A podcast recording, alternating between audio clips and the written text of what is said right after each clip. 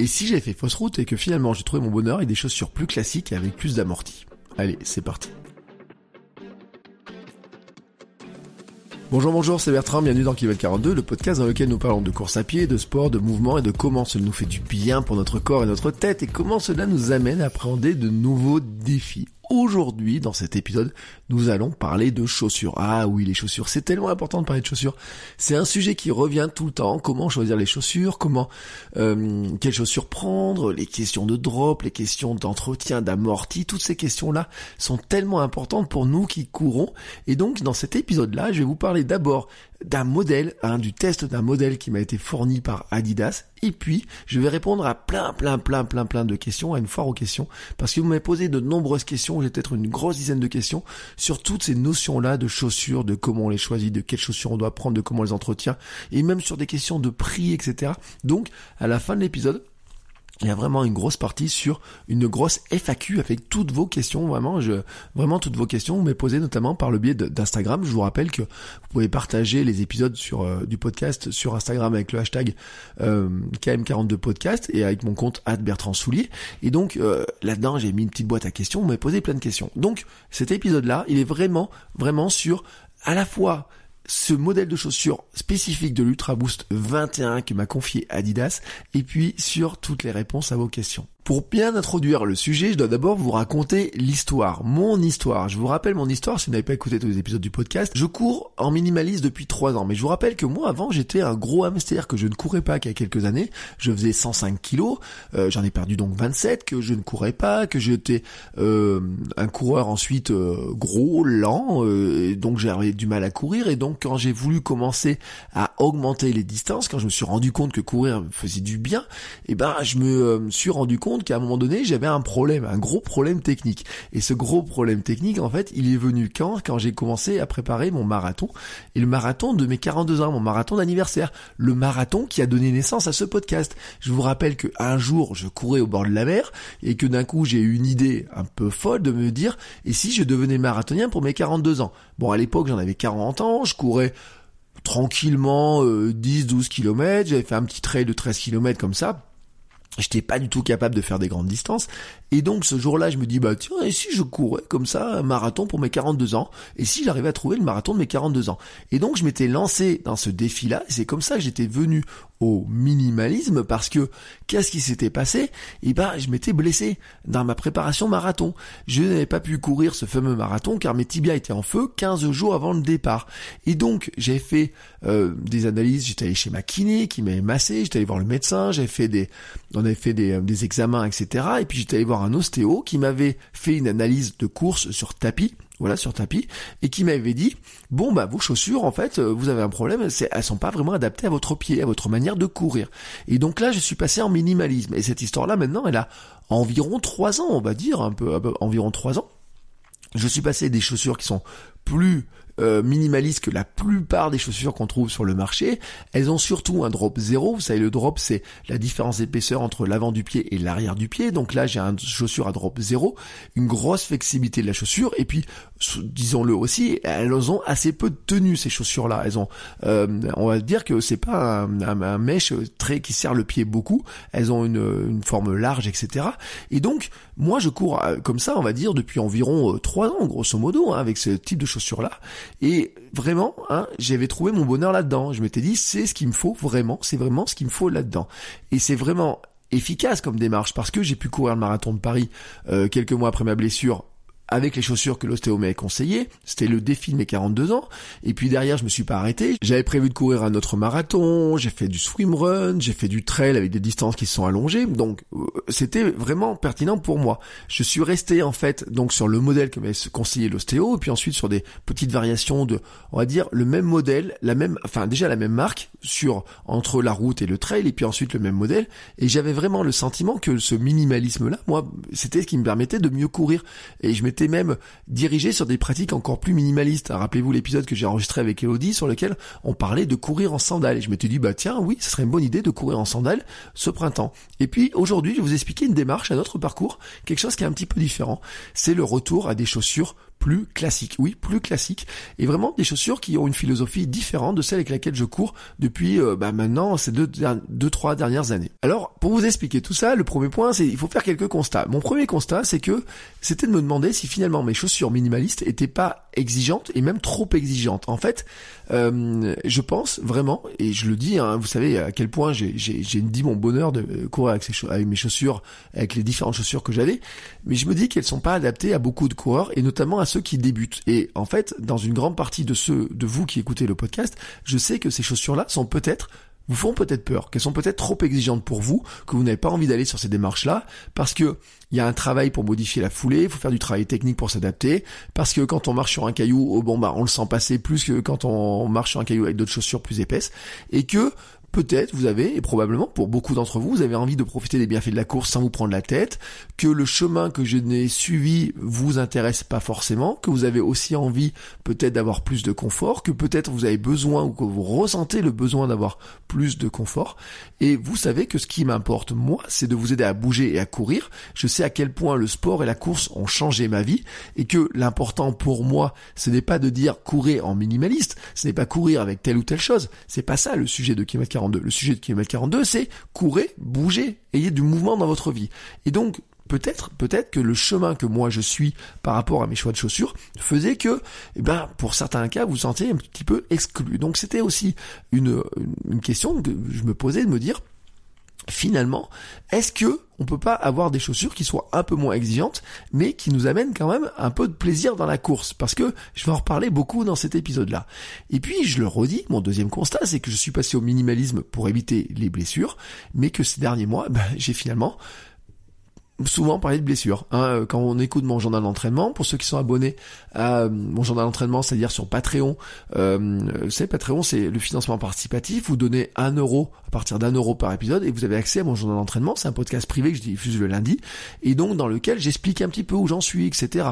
Et en fait, le constat, c'est que j'ai souvent en ce moment des douleurs au genou, euh, douleurs au mollet. Alors le genou, euh, c'est euh, même, on va aller jusqu'au bout de la logique pour expliquer les choses, c'est que je vais être opéré du ménisque dans quelques jours parce que j'ai une lésion du ménisque qui peut pas se réparer comme ça euh, naturellement. Elle est trop profonde a priori, donc il faut faire un peu de nettoyage, il faut réparer un petit peu ça. Et donc, euh, si on rajoute ma douleur au mollet que j'ai eu l'an dernier après le confinement, si on rajoute les petites douleurs, les petites raideurs, si mon besoin de pause par moment, etc., fait que finalement l'an dernier j'avais vu, j'avais couru on va dire 25% euh, de l'année. Hein. J'avais couru tous les jours au mois de juillet, puis il y a une grande partie où j'ai pas couru. Bon, et bien sûr, il y avait le confinement, puis ensuite il y a eu ma pause euh, de, l'automne. Après, j'avais bien repris, etc. Mais là, je constate que le genou, bon bah ça va pas.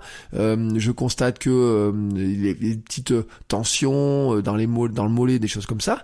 Donc, j'ai cumulé des périodes d'arrêt et finalement, j'ai régressé dans ma progression. C'est-à-dire que j'ai pas couru autant que je voulais, j'ai pas tenu mes objectifs de course en distance, etc. Et donc, à un moment donné, il fallait que je cherche la cause. Donc j'ai cherché la cause et je ne peux pas accuser mes chaussures. Alors je peux pas non plus exclure totalement le fait que ça puisse venir de mes chaussures. C'est ça en fait la difficulté. Donc faut faire un test. Il faut savoir aussi un petit peu de se dire est-ce que je peux pas évoluer dans ma manière de courir, dans ma manière de me préparer, mais aussi dans mon équipement. Parce que l'entraînement, la course à pied, bien sûr, il y a trois grands facteurs dont on a souvent parlé. Il y a l'entraînement, il y a comment on se, on, mange, la nutrition, et puis il y a l'équipement. Et cette notion d'équipement, elle est importante, en fait. Elle est vraiment très importante. Je peux pas dire que si je me suis blessé, c'est à cause de mes anciennes chaussures, mais je ne peux pas dire que mes anciennes chaussures soient totalement étrangères au fait que je puisse avoir certaines douleurs ou certaines difficultés par moment. Et j'ai aussi le sentiment que peut-être il fallait que je trouve une autre voie pour continuer à courir, à progresser, que j'arrive à trouver finalement un chemin un petit peu différent. Et c'est pas si simple que ça, vous voyez, parce que ma grande peur à moi, c'est quoi? C'est de me dire que si je prends des chaussures, par exemple, si je reprenais aujourd'hui mes chaussures avec lesquelles je courais avant avant ma avant de euh, ma périostite, c'est-à-dire celles qui m'ont amené vers les blessures, celles qui m'ont amené vers les douleurs, celles qui faisaient que finalement je courais mal parce que je vais en reparler, mais finalement j'avais un, gros problème qui était euh, qui était dans ma manière de courir, qui venait que je talonnais, que je courais plus vers le haut que vers l'avant dans certains aspects, c'est-à-dire que j'avais une oscillation qui était importante, et donc c'est vrai que ma crainte, c'est de me dire que si je reviens sur des chaussures, on va dire, plus classiques, plus conventionnelles, j'ai peur de retomber dans mes anciens travers, de perdre les progrès faits grâce à ma transition vers du minimalisme, vers ma foulée médio-pied, que j'ai peur de perdre tous ces éléments-là en revenant sur des chaussures, et donc de me dire que finalement la chaussure conditionne aussi ma manière de courir et c'est la pensée que j'ai que j'avais même moi quand j'ai commencé à aller vers le minimalisme, puisque quand j'ai commencé notamment à aller en club, et bien bien sûr, je regardais avec quel modèle il courait, comment il courait, etc. Et j'ai toujours le souvenir, par exemple, de certains euh, coureurs qui courent, qui semblaient extrêmement légers et tout, et me dire ah oui, mais est-ce qu'il court léger, s'il court comme ça sur l'avant-pied, alors que moi je talonne, que moi je lutte contre la piste, est-ce que ça vient pas des chaussures, est-ce que ça vient pas du modèle de chaussures? Et donc c'est ce qui m'a fait venir évoluer en fait sur certaines pratiques, et notamment le fait de ne plus avoir de drop, et donc euh, finalement de me dire que changer, de repartir sur un autre modèle de chaussures, est-ce que finalement je ne perdrai pas tout ça? Cet épisode finalement est donc fait pour tous ceux qui ne veulent pas forcément courir en minimalisme, alors pas toujours courir en minimalisme, mais aussi à ceux qui ont envie d'avoir des chaussures qui ont de l'amorti, mais mais sans avoir l'impression de courir dans des pantoufles toutes molles, parce que moi c'était un petit peu le sentiment que j'avais par rapport à mes anciennes chaussures, c'est que quand j'ai commencé à courir, j'avais des chaussures qui étaient qui avait de l'amorti, qui était confortable, mais qui était molle par rapport aux chaussures que j'ai découvert par la suite. Et donc, pour répondre à ces questions, à ce questionnement, à cette crainte, ben, j'ai accepté de faire un test. Alors, le test, il est simple, en fait, hein, c'est que Adidas m'a envoyé sa nouvelle paire d'Ultra Boost 21, qui est une paire vraiment très, très, très, très, très, très, très, très, je l'ai dit très, très différente de celle avec lesquelles je cours jusqu'à maintenant, et celle avec lesquelles je cours ces dernières années, parce que franchement, euh, quand je les ai sortis de la boîte, j'ai dit, ah, oui, d'accord. Alors là, on est vraiment, vraiment, vraiment pas euh, dans le, la logique, dans les chaussures que j'ai d'habitude. Je suis parti courir avec. J'ai même mis mon capteur de foulée stride que j'ai eu à Noël sur les lacets, hein, comme ça. Donc j'ai mis euh, mon petit euh, capteur de foulée stride sur les lacets pour voir un petit peu ce que lui il allait mesurer, avoir une approche un peu plus scientifique des choses, voyez, voir un peu plus geek des choses, un peu plus geek de la course, voir un petit peu comment il allait mesurer la différence de, de chaussures, la différence de comportement de, de ma foulée de mon pied, voir l'impact finalement de la chaussure sur mon pied. Et donc, je me suis dit, je vais les tester vraiment. Bah, je vais les rentrer dans mon dans, dans, mes tests et de voir un petit peu comment ça se comporte. Mais je le redis, hein, vraiment, c'est que vous allez voir que ces chaussures sont vraiment totalement différentes de ce que j'ai porté jusqu'à maintenant et dont j'ai parlé dans ce podcast. Et je vais vous expliquer pourquoi elle est totalement différente parce que vraiment je dois vous dire hein, je vais vous faire une présentation de la chaussure d'abord pour vous expliquer en quoi elle est différente. Mais quels sont les points qui m'ont fait un peu tiquer dessus qui m'ont un petit peu questionné euh, quand je les ai reçus quand j'ai regardé leur fiche technique Bon, d'abord, je dois le dire, moi, l'Ultra Boost, je la connaissais pas. Alors, il y a des gens qui couraient autour de moi, notamment au club et tout, qui, qui juraient que par Adidas, euh, qui parlaient de Boost, qui est-ce que c'est un rendu, pas de rendu, etc. Bref, moi, je la connais pas. Mais vous, vous la connaissez. Certains d'entre vous la connaissent parce que j'ai mis des photos sur mon compte Instagram, Bertrand Soulier, pour euh, la, dire que bah, je cours avec, et puis aussi pour mettre les fameuses petites boîtes aux questions, pour que vous puissiez poser des questions. Et j'ai eu plein de remarques de gens ah je les adore, j'adore ces chaussures, etc. J'ai par exemple un message de David hein, quand j'ai mis la photo. Et euh, en fait j'ai même mis que la boîte et j'ai mis, vous savez j'avais laissé juste apparaître le montre Ultra Boost qui apparaissait. Et David m'a mis le premier message, m'a dit waouh Ultra Boost, la meilleure basket au monde en termes de techno de semelle. J'en possède quatre paires différentes et je ne porte quasiment que ça. Alors là, quand David il m'envoie ça, que je connais bien, il m'envoie ce message-là, je me dis bon bah voilà, elle a ses adeptes, elle a ses fidèles, etc. Moi, je la connais pas, mais bon, elle a ses adeptes, donc il faut, euh, il faut que je la teste, voir un petit peu comment elle se comporte. Bon, comme je la connais pas, moi j'ai regardé la fiche technique, dessus c'est marqué summum de l'harmonisation du poids, de l'amorti, de la réactivité, une chaussure universelle qui a beaucoup d'amorti, mais aussi beaucoup de dynamisme, notamment au talon. Bah oui, au talon. Alors ça explique tout de suite la forme de la chaussure, parce que vraiment quand j'ai regardé la chaussure, elle a un talon qui est très proéminent sur l'arrière, et vraiment ça c'est une conception qui est totalement différente. Et c'est ce qui m'amène sur la fiche technique. Alors je vous pouvez pas la fiche technique complète, hein, je vous donne juste ce qui a retenu mon attention, les points qui ont retenu mon attention, mais vous allez voir qu'ils sont très très très très important aussi parce que euh, quelque part ils, ils, expliquent aussi un petit peu toutes les questions que j'ai eues par la suite et notamment dans la foire aux questions. Le premier point pour moi qui est le plus important c'est le drop. Le drop est de 10 mm. Le drop, je le répète, c'est la différence d'épaisseur de la semelle entre l'avant de la chaussure et l'arrière de la chaussure. En fait, on va dire que vous avez un talon qui est plus élevé. Donc le drop de cette chaussure est 10 mm. C'est-à-dire qu'à l'avant de la chaussure, la semelle fait 20,5 mm et qu'à l'arrière, elle fait 30,5 mm. Donc vous vous avez 10 mm d'écart entre l'avant et l'arrière. Donc ce qui veut dire que finalement le pied, le talon est un peu plus haut. Bon, j'ai comparé mes chaussures. Mes chaussures actuelles, elles ont 20 mm partout parce que moi je cours en drop 0, 20 mm partout.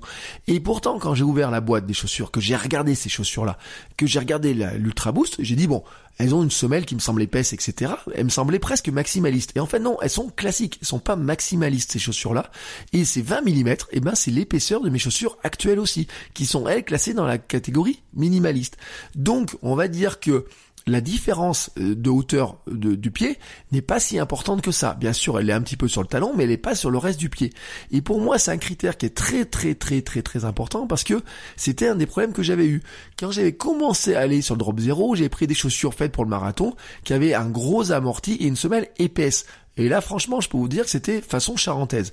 Mais elles avaient une semelle qui était tellement haute que mon pied tel qu'il est fait, ma forme de pied, mon pied un peu plat sur des aspects, etc., faisait que mon pied avait une tendance à basculer, et il a toujours le cas, et si vous regardez les photos sur mon compte Instagram, vous le verrez très bien, quand je cours, mon pied bascule vers l'extérieur. Et donc, qu'est-ce qui se passe? Plus la semelle est haute, plus mon pied peut sortir vers l'extérieur, et donc, plus il peut sortir vers l'extérieur, plus ça fait des tensions qui vont se euh, reproduire, notamment sur le muscle releveur et qui remonte et qui releveur qui, est sous le pied et aussi sur le, tibia et donc tout ce qui est ce qu'on appelle le périoste et c'est ce qui m'avait déclenché ma périostite sur ma préparation marathon quand les distances étaient augmentées.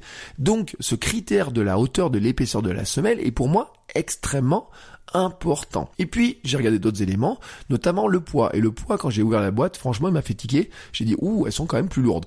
Ça, et la rigidité de la chaussure, je vais en reparler. Mais le poids, elles font 340 grammes, et c'est quand même 100 grammes de plus que mes chaussures habituelles. Donc, la question, c'était de me dire, est-ce que je vais voir la différence? Parce que l'idée, quand même, dans cette histoire-là, c'est de se dire, bon, si je dois les amener sur un marathon, est-ce que, finalement, euh, je vais les ressentir comme des boulets aux pieds, ou est-ce que ces chaussures-là, finalement, je vais pas me rendre compte qu'elles sont plus lourdes que les autres? Et puis, ensuite, j'ai regardé la parce que moi la semelle c'est un critère qui est important. Pourquoi? Parce que il y en a qui sont des adeptes de la course sur route, d'autres adeptes de la piste. Moi je mixe tout. Vous savez, moi euh, à la maison, à 100 euh, mètres de la maison, j'ai les premiers chemins. Je vais courir, y compris avec mes chaussures de route, je vais courir sur les chemins. Je vais tester euh, mettre les mettre sur des du sous-bois. Je vais les mettre. alors celles-ci, je les ai même mis un peu dans la gadoue, mettre du terrain où il y a un peu de sable, un peu de sablonneux. Vous voyez des choses comme ça. Je pourrais courir sur piste, je peux courir sur route. je vais mixer tout dans la même séance en fait, parce que pour arriver sur mes chemins, bien, bien sûr, je pars sur route, donc je pars sur la route, ensuite je vais sur du chemin, ensuite je vais aller à un endroit où il y a même un peu de caillasse, etc. Et donc la semelle, pour moi, était important de savoir ça.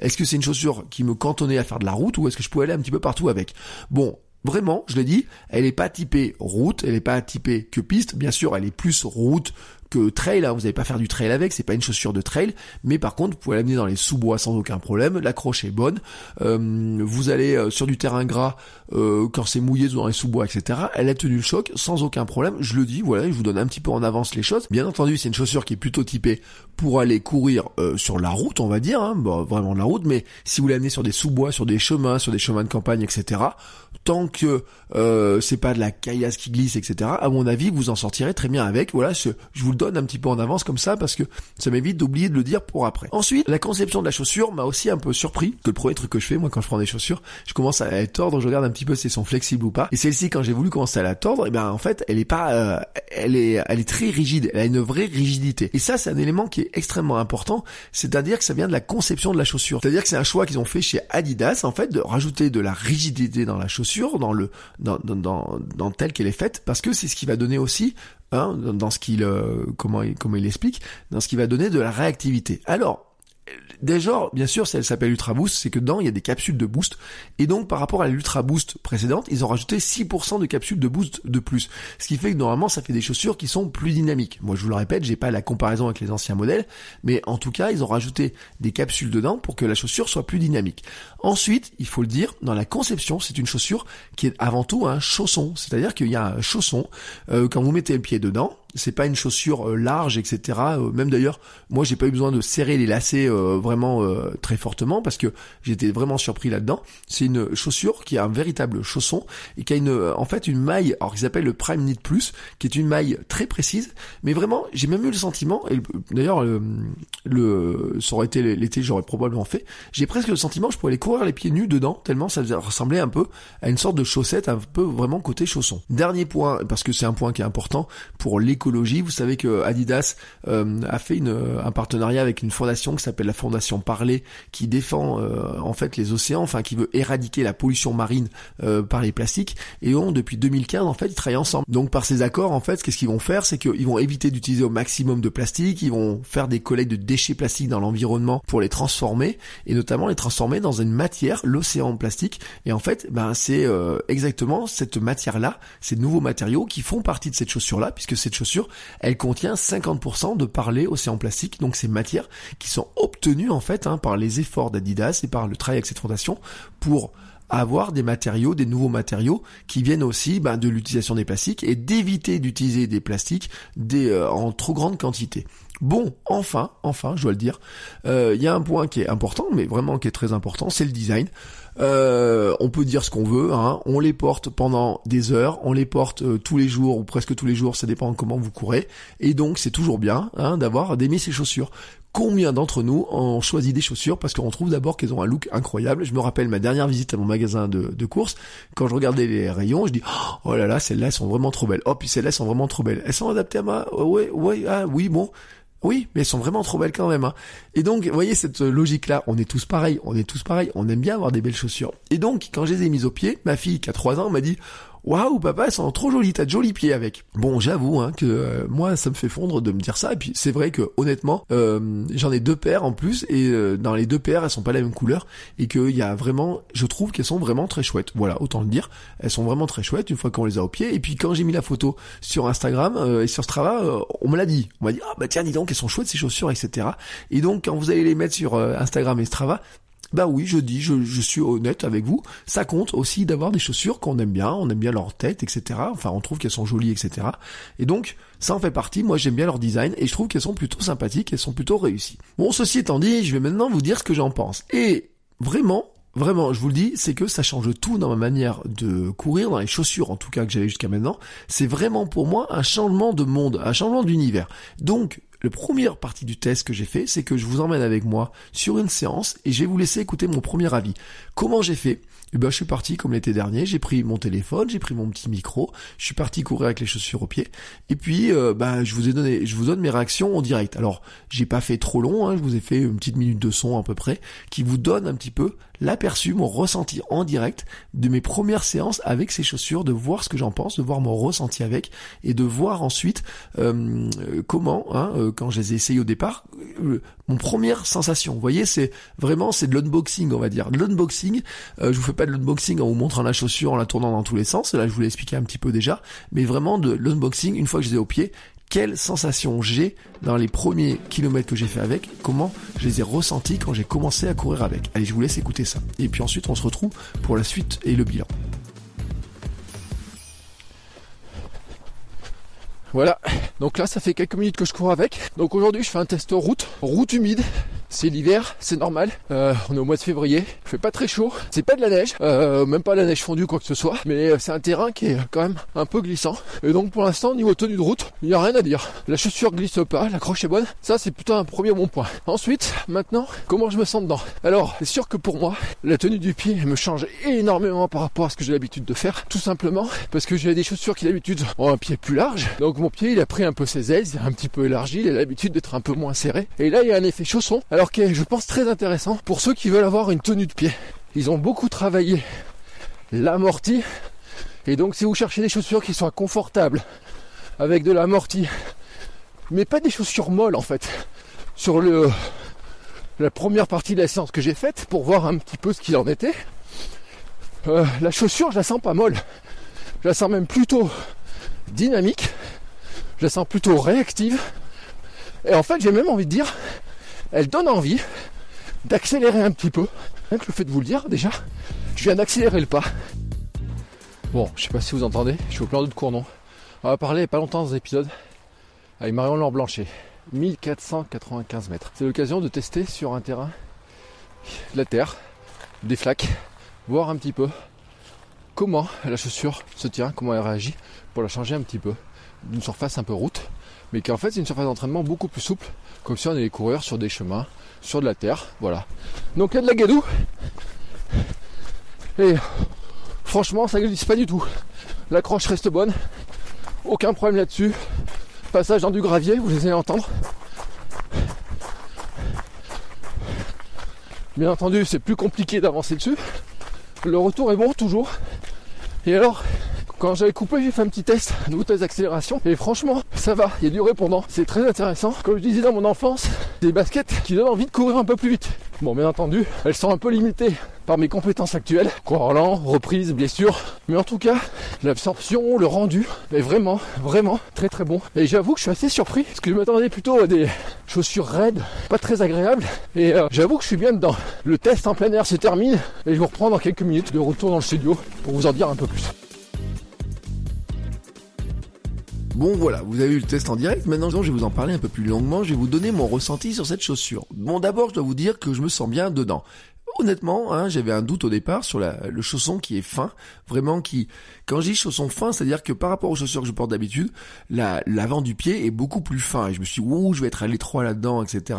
Et ben, effectivement, je me sens un petit peu à l'étroit, vraiment un peu fine et faites attention si vous avez des grands pieds comme moi de bien les essayer parce que je pense que c'est un élément important. Vous savez que le pied grandit quand on court et donc il faut prendre une petite taille au-dessus. Et je pense que si vous voulez profiter de la, la, la, finesse, le chausson tel qu'il tient bien le pied, ben il faut, faut vraiment faire un test. Hein. Je pense que ça vaut vraiment le coup de savoir dans quelle taille il faut les prendre. Il faut pas les prendre euh, trop courtes parce que sinon vous allez avoir mal au pied quand vous allez courir, mais il faut pas les prendre non plus trop larges parce que si votre pied euh, bouge dedans, ben le chausson vous en profitez pas non plus. Mais c'est vrai que le chausson est vraiment très très très serré. On, a presque envie de dire d'ailleurs que ça ressemble à une sorte de un peu de chaussette, hein, un petit peu le rendu.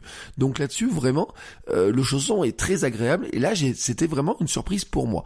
Après, vraiment, et là je le sentais euh, quand je les ai essayés. Vous savez, moi le premier truc que je fais, c'est que je tords les chaussures un petit peu pour voir si elles sont un petit peu flexibles, quelle est leur, rigidité globale. Et là, franchement, elles sont très rigides. Mais ma grande surprise, c'est que quand on court, on le sent pas. Vraiment, je le sens pas.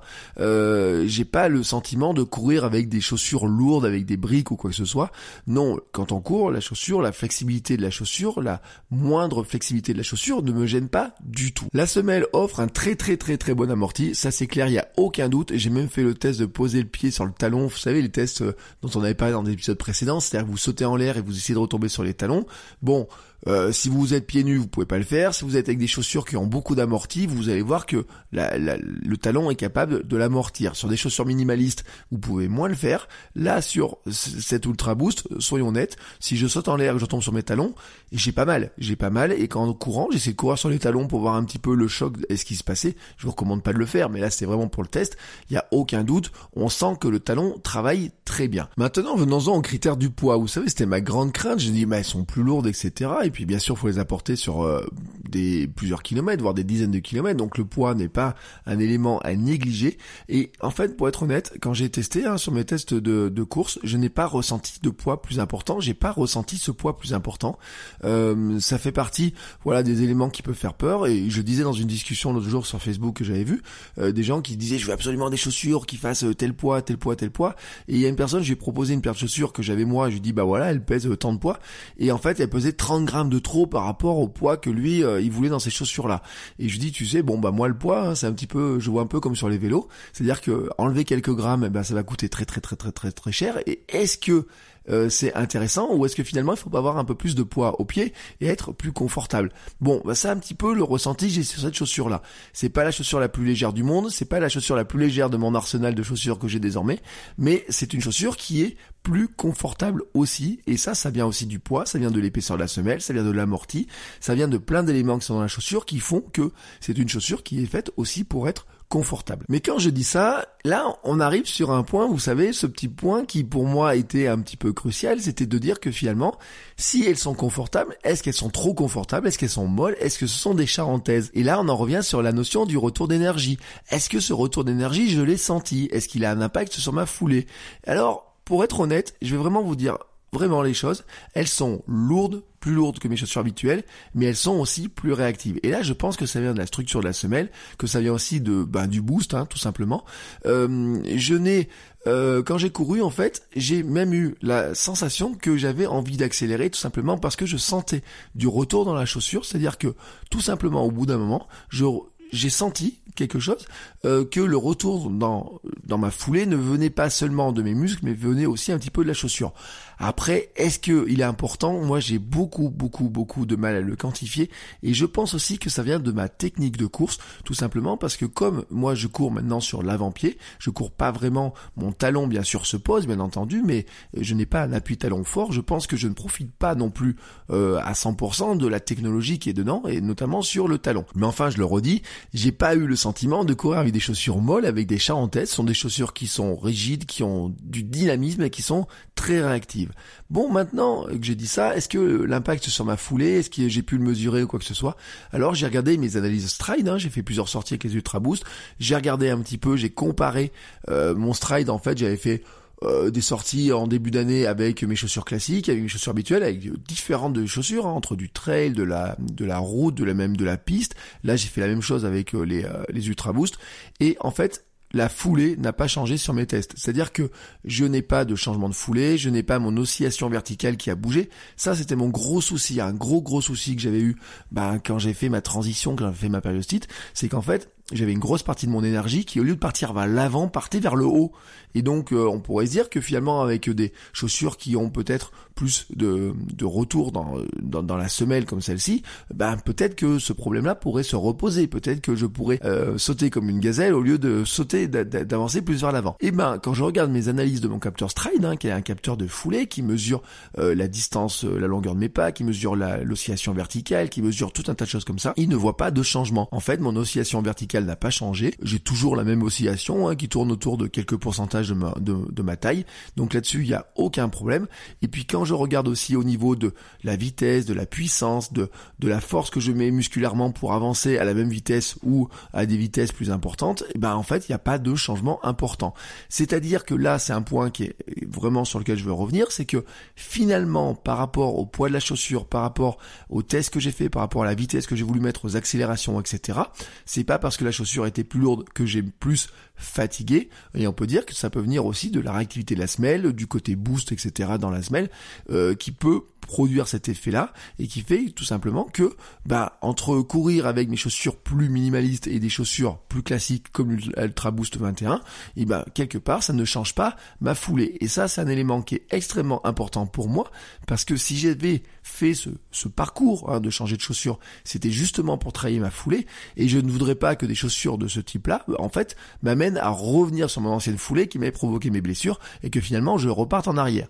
Là, on va dire que ce n'est pas le cas avec ce modèle-là, et ça c'est un bon point, c'est un point qui est intéressant pour moi. Bon, ceci étant dit, maintenant, il se pose une question, c'est de savoir si oui ou non je vais garder ces chaussures, qu'est-ce que je vais faire avec ces chaussures, et est-ce que je vais m'entraîner avec? Bon, avant de vous parler de ça, je dois d'abord vous dire que j'ai fait des petites études, notamment sur euh, les changements de chaussures, sur comment on change de chaussures, mais aussi sur l'intérêt qu'on pourrait avoir à, à mixer les chaussures, avoir plusieurs paires de chaussures. Et en fait, j'ai trouvé une étude qui montre que les coureurs qui se blessent le moins sont ceux qui varient les chaussures. Je vous mets le lien dans les notes de l'épisode. C'est une étude qui a suivi 264 coureurs récréatifs, hein, donc euh, comme nous quoi, euh, pendant 22 semaines pour voir les blessures qu'ils peuvent avoir et pour voir si ces blessures les empêchaient de courir. Environ un tiers des coureurs ont subi au moins une blessure pendant ces 22 semaines, mais ils ont fait un constat, c'est que utiliser au moins deux paires de chaussures diminue les blessures. De même qu'augmenter la distance moyenne, bah oui, augmenter la distance diminue les blessures et faire d'autres sports diminue aussi ce risque de blessure. L'étude concluait donc que l'utilisation de plusieurs paires de chaussures et la participation à d'autres sports sont des stratégies pouvant entraîner une variation de la charge appliquée à notre système hein, musculo-squelettique. Et donc, finalement, eh ben, changer de chaussures, avoir plusieurs paires de chaussures, pourrait être un conseil qu'on peut donner aux coureurs de loisirs pour prévenir les blessures.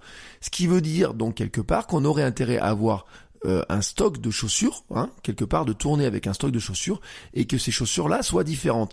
Alors, je vous avoue que là-dessus j'étais un peu dubitatif parce que depuis euh, plusieurs années je cours finalement avec le même modèle ou son évolution, mais on va dire que je reste sur vraiment sur la même logique, le même modèle et son évolution. Et donc jusque-là ça m'allait très bien. Mais je vous rappelle mon constat de départ en disant bah oui ça allait très bien, mais là maintenant je commence à avoir quelques douleurs dans les mollets, les genoux, etc. J'ai l'impression que par moment je suis pas si bien que ça dans ces chaussures-là, ou en tout cas que il pourrait y avoir des jours où ça me convient pas tant que ça.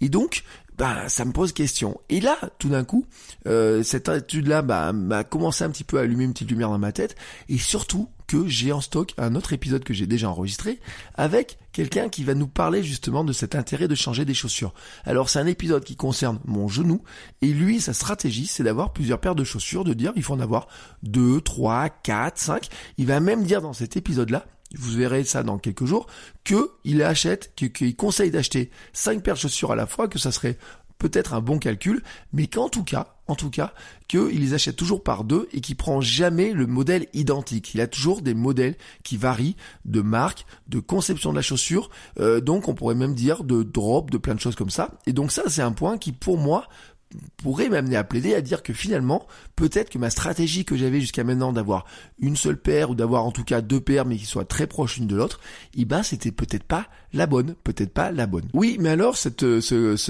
cette réflexion m'amène à un autre problème, de dire bah maintenant alors attention s'il faut que j'achète des chaussures en plus etc.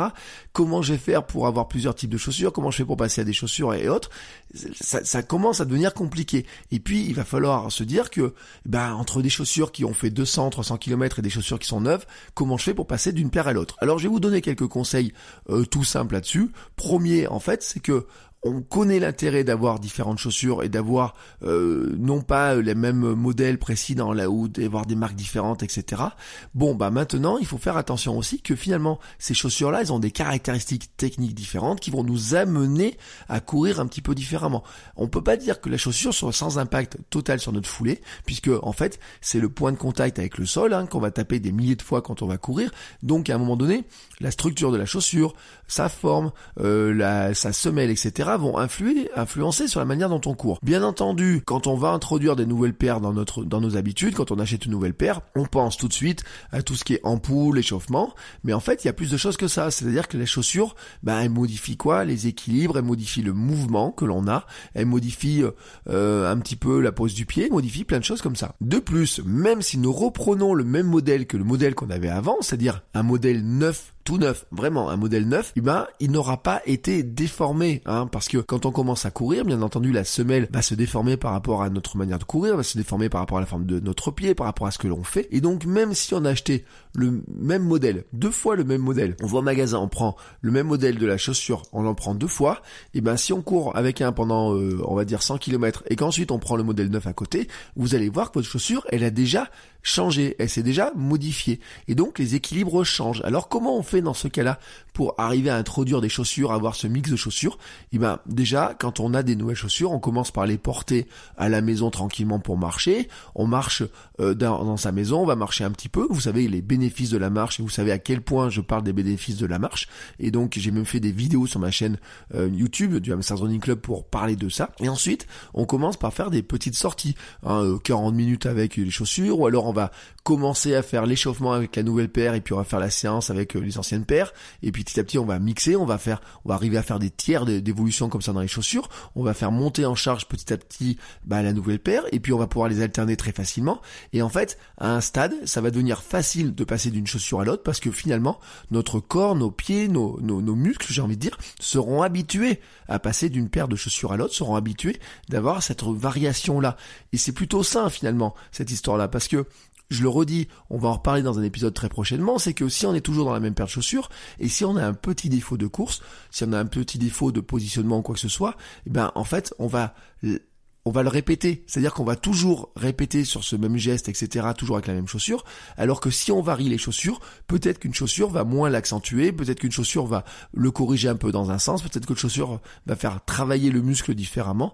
Et donc, dans ce point-là, c'est vrai que c'est intéressant de se dire, eh ben, on pourrait mixer les chaussures. Bien entendu, c'est pas si simple que ça à faire, hein. On va pas tout d'un coup aller acheter cinq paires de chaussures en un coup, mais on peut se dire que au lieu d'attendre d'avoir usé jusqu'à la corde ses anciennes chaussures pour changer de chaussures, on pourrait se dire qu'on en achète plus régulièrement, qu'on fait un mix comme ça, et qu'il y en a certaines qui partent à la retraite, ben euh, à un moment donné, qu'on les remplace par d'autres, etc., et qu'on fait des variations pour arriver à mixer les chaussures. En tout cas, moi, ça fait partie des stratégies qui m'intéressent, et dans les réflexions, dans les discussions que j'ai j'ai petit à petit autour de moi et grâce au podcast, c'est je me rends compte, et puis l'étude aussi le montre, que c'est peut-être la stratégie que je devrais adopter par rapport à mes douleurs et qu'en tout cas je vais devoir adopter après ma reprise, quand je pourrai reprendre, notamment après mon opération du genou. Bien sûr, à ce stade-là, vous allez me dire, ça fait beaucoup de chaussures, etc. Comment on va faire pour les entretenir? Comment on fait pour les conserver? Comment on fait pour qu'elles restent en bonne euh, santé? J'ai envie de dire, ça fait un petit budget chaussures. Alors il y a deux trois conseils parce qu'on m'a posé la question. J'ai une question notamment de l'Amsterdam Running Club, donc je, le dis hein, sur cette cette notion de comment est-ce qu'on va conserver ces chaussures. Il y a un point. Alors moi je suis je suis pas le meilleur exemple dessus, mais il y a un point quand même qui est important, notamment sur des chaussures euh, de trail, hein, euh, les chaussures qui vont un peu la terre, etc. Lavez vos chaussures à l'eau, surtout quand elles sont pleines de terre et de boue, parce qu'en fait, il se passe un truc, c'est que quand la terre sèche sur les chaussures, ça tire sur le, les tissus et ça tire sur les coutures. Donc ça a une tendance à faire péter les coutures plus rapidement. Donc c'est pour ça qu'on aurait tout intérêt à passer nos chaussures dans de l'eau avec un petit peu de savon si vous voulez. Moi jamais de machine à laver. Vous savez on a fait des épisodes sur les chaussettes. Faut laver à 30 degrés, mais j'ai envie de dire les chaussures c'est pareil. On les met dans une bassine d'eau, ça enlève la terre et puis ensuite on les fait sécher à l'air ambiant. Hein. On va éviter les radiateurs, on va éviter de les mettre en plein soleil parce que là aussi au niveau euh, des matières, des coutures et tout du mèche, c'est pas le meilleur euh, meilleur plan. Par contre il y a une astuce. Moi je me rappelle quand j'étais gamin, ça marchait très bien mes chaussures foot et que ça marche toujours avec des chaussures de running, c'est de passer du papier journal à l'intérieur du chausson, vous voyez, à l'intérieur du, pied comme ça. Ça va absorber l'humidité, ça va aider aussi la chaussure à garder sa forme initiale. Elles vont pas se rétracter ou quoi que ce soit.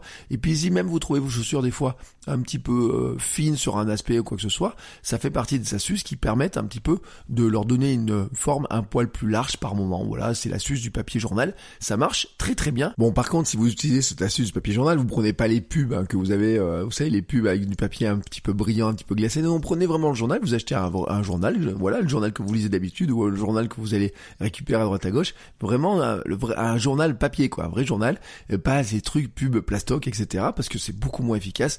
Et puis en plus c'est plein de couleurs et tout, puis ça va mettre de la mauvaise couleur dans vos chaussures. Ce serait quand même dommage d'abîmer les belles semelles, souvent dans des belles semelles à l'intérieur. Bon, à ce stade maintenant, on a un bon point quand même pour voir un petit peu où on en est sur ces histoires de chaussures, sur le fait qu'il faudrait peut-être avoir plusieurs paires de chaussures. Je vous ai donné mon avis sur sur l'Ultra Boost. Euh, il y a des euh, quand j'ai posté les photos sur Instagram, je vous dis bah est-ce que vous avez des questions sur les chaussures? Alors j'ai fait de même euh, sur la communauté du Hamster Running Club, j'ai fait de même un petit peu partout, j'ai dit voilà, si vous avez des questions sur cette chaussure-là, si vous avez des questions sur les chaussures en général, si vous avez des questions sur le drop, etc., n'hésitez pas, je vais répondre à toutes vos questions. Donc là maintenant j'ai passé à quelques questions, j'en ai reçu pas mal, hein, soyons honnêtes, euh, je vais vous les donner un petit peu euh, dans le désordre, mais vous allez voir, on revient souvent sur les mêmes thématiques. Mais d'abord il y a une question qui est importante, la première c'est la question de Noam, qui me dit qu'il est curieux d'écouter tout ça, mais en fait qui me demande si je suis payé ou pas pour Adidas pour le faire. La réponse, elle est simple, c'est que c'est un épisode en partenariat avec Adidas. Oui, Adidas m'a envoyé les chaussures, mais tout le contenu est produit de manière indépendante. Euh, tout ce que j'écris, tout ce que je vous dis, tous les tests, etc. En fait, euh, c'est moi qui le produis, c'est mon test à moi. Je suis parti courir avec les chaussures très normalement, très logiquement. J'ai mis mon stride à moi, mon équipement à moi. J'ai regardé logiquement ce qu'il y avait dedans, et je vous ai dit très clairement qu'il y a des aspects dans cette chaussure là qui sont un petit peu différents de ce que j'ai, euh, notamment, je le redis, hein, l'aspect chausson qui serre un petit peu le pied, etc. Enfin, voilà, vraiment, c'est totalement indépendant. C'est vraiment tel que moi je vois la chaussure et je vous dirai à la fin si oui ou non je les garde ou pas, ce que j'en fais de ces chaussures-là. Mais en tout cas, c'est mon avis personnel, vraiment mon avis personnel. Ensuite, j'ai une question de Thomas qui me demande si dedans il y a une plaque carbone. Bah non, il n'y a pas de plaque carbone. Euh, oui, oui, il y a beaucoup de marques qui sortent des plaques carbone et chez aussi, il y a des modèles avec la plaque carbone. Mais là, on n'est pas dans la chaussure pour la compétition, on n'est pas dans des chaussures qui sont faites pour aller battre le record du marathon ou je sais pas quoi. On est dans des chaussures qui sont plus pour, j'ai envie de dire, le coureur comme nous sommes nous, hein, qui voulons faire euh, des kilomètres, qui voulons aller en courir euh, le dimanche, mais aussi le reste de la semaine euh, tranquillement, ou mettre un peu de vitesse, faire des, on peut se lancer dans des défis, etc. on n'est pas dans des chaussures qui sont axées sur les compétitions de haut niveau et dans lequel il y aura le carbone. Pour autant, pour autant, pour autant, je le redis, il y a du dynamisme dans la chaussure qui vient de leur système qu'ils appellent hein, le système LEP, hein, Linear Energy Push. En fait, c'est ça augmente la rigidité de la flexion de l'avant-pied en fait ça permet une réaction, une foulée plus réactive selon eux. Et donc ça augmente de 15% la rigidité à la flexion de l'avant-pied et donc en fait ça fait une chaussure qui est plus réactive. Et puis il y a la fameuse technologie Boost qui est la semelle intermédiaire d'Adidas qui bénéficie de 6% de boost supplémentaire que l'ancien modèle d'Ultra Boost. Et en fait, il y a la courbure du talon, hein, quand vous voyez les chaussures, je vous les mets en note de l'épisode, quand vous voyez la forme du talon, quand vous voyez le, le retour, la, courbure du talon, alors en fait, elle a été accentuée pour avoir un retour d'énergie, un confort plus important à chaque foulée. Donc, non, Thomas, il n'y a pas de carbone dedans, mais en fait, il y a des systèmes qui font que la chaussure est plus réactive et que en fait, elle est vraiment réactive. Hein, je le dis, j'étais très surpris par la réactivité de la chaussure. Pour moi, euh, je me suis dit, j'avais peur d'avoir des charentaises et en fait, je me rends compte que ce sont des chaussures qui sont euh, rigides, qui ont un vrai dynamisme et qui sont vraiment réactives. Et c'est ce qui m'amène à la question suivante, à la question de Philippe et qui me demande est-ce que tu as l'impression d'aller plus vite avec ces nouvelles chaussures en fournissant un effort peut-être moins violent par rapport à la part précédente?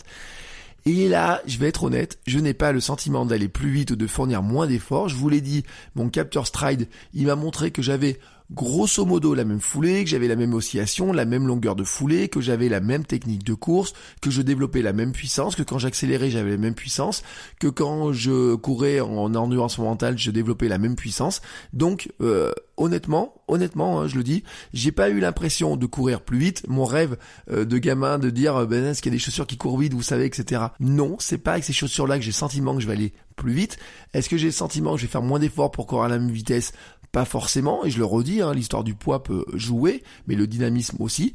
Je vais dire quand même quelque chose, c'est que la chaussure est confortable, elle est vraiment très confortable. Quand on est dedans, quand on court, elle est confortable. Si vous mettez les pieds sur des aspérités, des cailloux, des choses comme ça, vraiment c'est confortable. Si vous avez peur, euh, vous savez, vous allez sur des terrains, vous aimez pas sentir euh, trop de sol, etc., vous avez peur de d'avoir sentir le sol, il n'y a pas de souci là-dessus. Si vous voulez une tenue du pied qui soit importante, il n'y a pas de souci parce que vraiment elle tient le pied et je sais pour ceux qui ont des chevilles un peu fragiles, des pieds un peu fragiles qui se disent j'aime bien être avoir une vraie tenue, c'est un élément qui est très important. Donc c'est une chaussure qui est confortable, qui a un bon tenue de pied, etc. Mais c'est pas des charentaises. J'ai envie de dire que par là, euh, elle donne envie d'accélérer. Elle est dynamique, elle est agréable.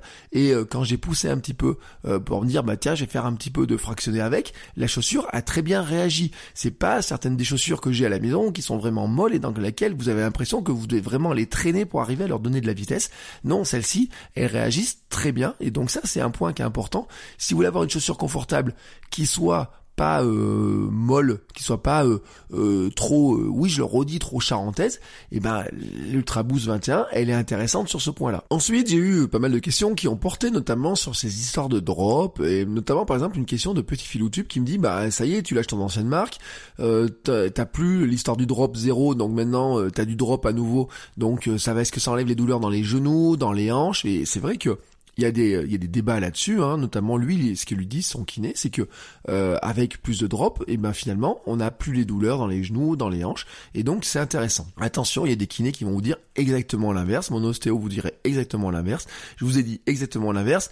Donc là-dessus, c'est je pense que chacun doit avoir son propre avis. Moi, vraiment, je le dis, je ne lâche pas totalement mon ancienne marque. En fait, j'ai décidé de mixer mes usages. Oui, je commence à vous dire un petit peu le bilan de l'épisode, mais en fait, ce qui va se passer, c'est que je vais continuer à courir en minimaliste. Je vais même continuer mon chemin vers plus de minimalisme dans certains aspects parce que je sais euh, tout le bénéfice que ça fait pour euh, mon apport musculaire, pour mes pieds, etc. Mais je vais aussi introduire ces ultra boosts pour moi, pour une manière de varier mes chaussures. Et aussi, et aussi, et c'est là où c'est un point qui est intéressant, parce que comme j'ai des douleurs de genoux en ce moment, j'ai constaté que je pouvais courir avec ces chaussures en ayant peu de douleurs de genoux. C'est-à-dire que quand je rentre euh, après ma sortie, je me suis pas plaint de mon genou pendant toute la séance. Et quand je rentre, en fait, j'ai pas une douleur au genou qui est importante ou quoi que ce soit. Alors ça veut pas dire que ça va m'éviter l'opération. Non, ça m'a, ça veut juste dire que pendant ce temps où j'ai eu mal au genou, où j'ai pu, où j'ai couru en ayant mal au genou, où j'ai voulu garder de l'activité en me disant j'ai mal au genou, on va voir si je peux adapter mon corps, si je peux adapter ma musculature, ma, ma course. Finalement, pour passer outre cette douleur, et puis finalement on s'est rendu compte que ce n'était pas possible, qu'à un moment donné le ménisque a été, euh, a été endommagé dans mon cas, donc là il y avait une intervention qui était nécessaire, mais en tout cas euh, j'ai pu courir avec euh, sans vraiment de grosses douleurs, j'ai pu maintenir mon activité sans douleur, et j'avoue que pour mon esprit, pour mon état d'esprit, pour mon mental, c'est un point qui est extrêmement important, et qui sera aussi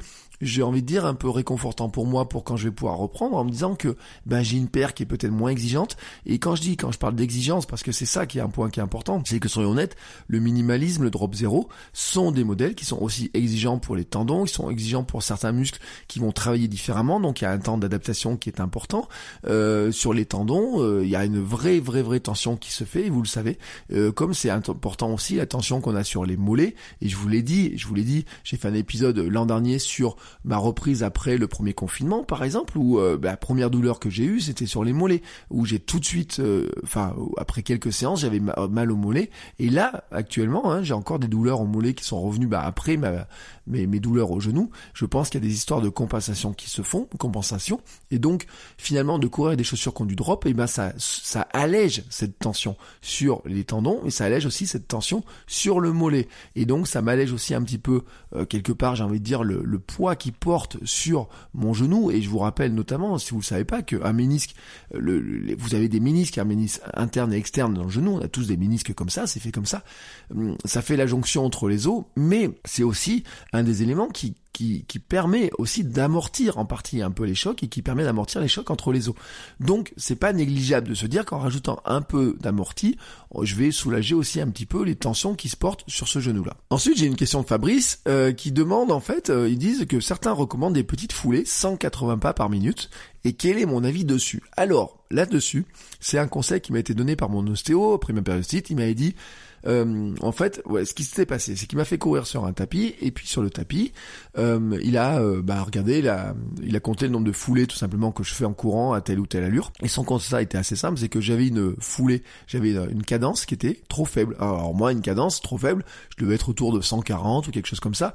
Qu'est-ce que ça a amené d'avoir 140 C'est-à-dire que, en fait, c'est, il faut voir que c'est toute une histoire de mécanique cette histoire-là. C'est-à-dire que quand on a euh, une foulée, euh, une cadence un peu faible, c'est souvent, et dans mon cas c'est le cas, c'est que j'avais une tendance à avoir des pas qui étaient trop grands, vraiment des pas qui étaient trop grands. Et quand on a des pas trop grands, qu'est-ce qui se passe? On va les chercher loin devant, on va poser le pied loin devant. Si vous posez le pied loin devant, qu'est-ce qui va se passer? Vous avez plutôt une tendance à poser le talon en premier. Et donc c'est ça en fait hein, l'histoire qui euh, dans, dans, ces histoires de foulée, c'est de dire que si vous voulez adopter une cadence plus importante, les fameux 180 pas par minute, il faudra avoir des plus petites foulées. Si vous voulez avoir des plus petites foulées, vous allez avoir une pose de pied qui va se faire plus sous votre corps et à partir de là, vous allez arriver sur une, une foulée qui est plus médio-pied, qui est plus pose du pied sur le milieu, on va dire, sur l'avant-pied, ou moins en tout cas sur le talon directement. Et c'est pour ça qu'on arrive à recommander les 180 pas par minute, qui sont en fait un idéal, on va dire, à plus ou moins 10%. Moi, franchement, euh, j'ai couru après ma périostite, j'ai couru avec un métronome. Vous savez, sur mon téléphone, j'ai mis une application métronome, et à chaque fois que ça faisait bip, je devais poser un pied. Bip, bip, bip, bip, bip, bip, bip, comme ça.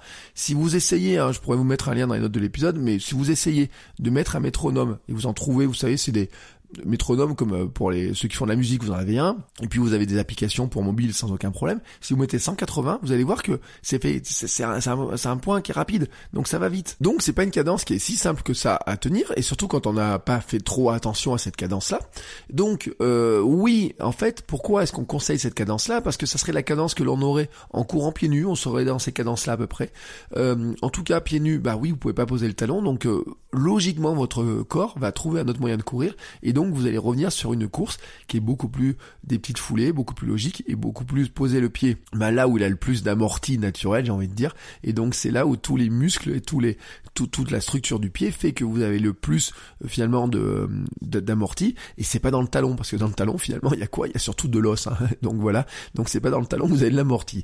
Donc cette cadence de 180 pas, elle va diminuer l'attaque talon et vous savez que l'attaque talon, elle a un élément qui est important, c'est que bien sûr et on a beaucoup de poids qui va se porter sur le talon, mais en plus, euh, ça freine, ça freine. C'est-à-dire que si vous tapez vraiment avec le talon, bon, c'est une question de mécanique. Hein. C'est-à-dire que vous, vous avancez dans un sens, vous mettez la puissance dans un sens pour avancer, et puis quand vous posez le pied au sol, et eh ben quelque part, j'ai envie de dire que la, la, le poids va partir dans l'autre sens, l'énergie va partir dans l'autre sens.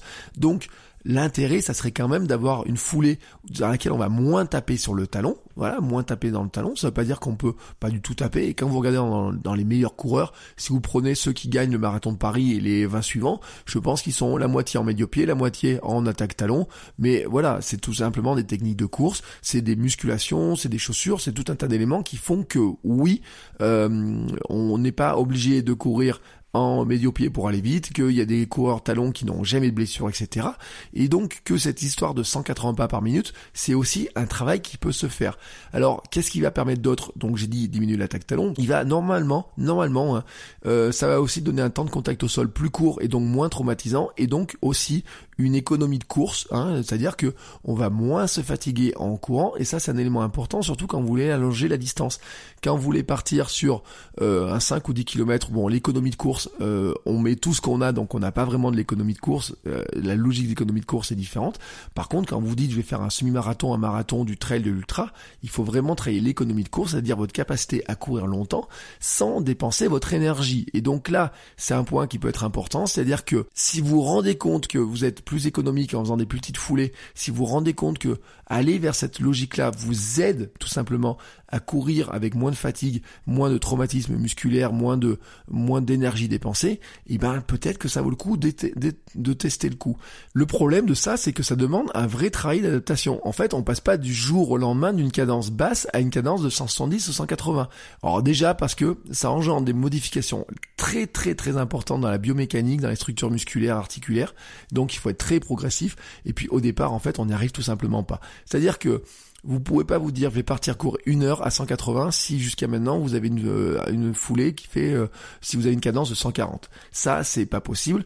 Euh, votre corps va vous le rappeler, mais en fait votre tête aussi, c'est-à-dire votre tête logiquement elle va revenir dessus.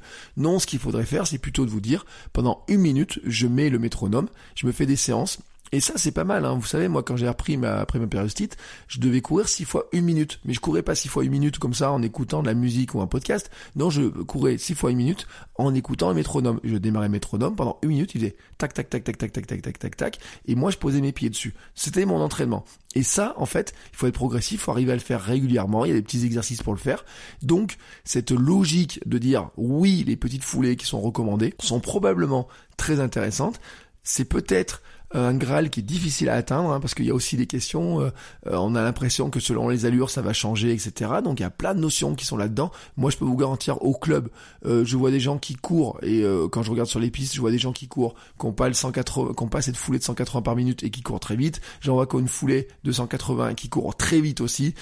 Il y a tout, hein, franchement il y a tout, et il y en a qui ont des foulées de 180 qui courent pas très vite. Je pense qu'il y a vraiment tout c'est Fabrice, c'est une volonté que tu as d'essayer de, voir ce que ça donne, et eh ben effectivement tu peux rentrer dans un travail progressif pour le faire, et c'est un, travail hein, qui va te demander un petit peu euh, d'application, j'ai envie de dire, un petit peu d'application, de musculation, de renforcement pour le faire, mais qui peut être très bénéfique. Peut-être que tu ne seras jamais au 180, peut-être que tu vas être à 160. Moi, je suis souvent, souvent autour de 160 hein, sur les moyennes. Je suis souvent dans les 160 euh, dans ces zones-là. 180 très rarement très rarement au-dessus de 180, hein, ça dépend un petit peu la vitesse, mais en tout cas, euh, ça reste pour moi, en tout cas, hein, je le dis parce que c'était le conseil que m'a donné mon, mon ostéo à l'époque, d'arriver dans ces cadences-là, parce que je sais aussi que dans ces cadences-là, c'est ce qui me permet moi d'avoir la foulée qui est pour moi la plus intéressante pour moi, c'est-à-dire éviter de trop talonner, qui était le problème, vraiment l'un de mes problèmes majeurs que j'avais quand j'ai commencé à courir. Alors ensuite, j'ai une question de l'hexagone qui m'a été posée, qui me demande, tu changes de chaussures tous les combien de kilomètres? Alors là,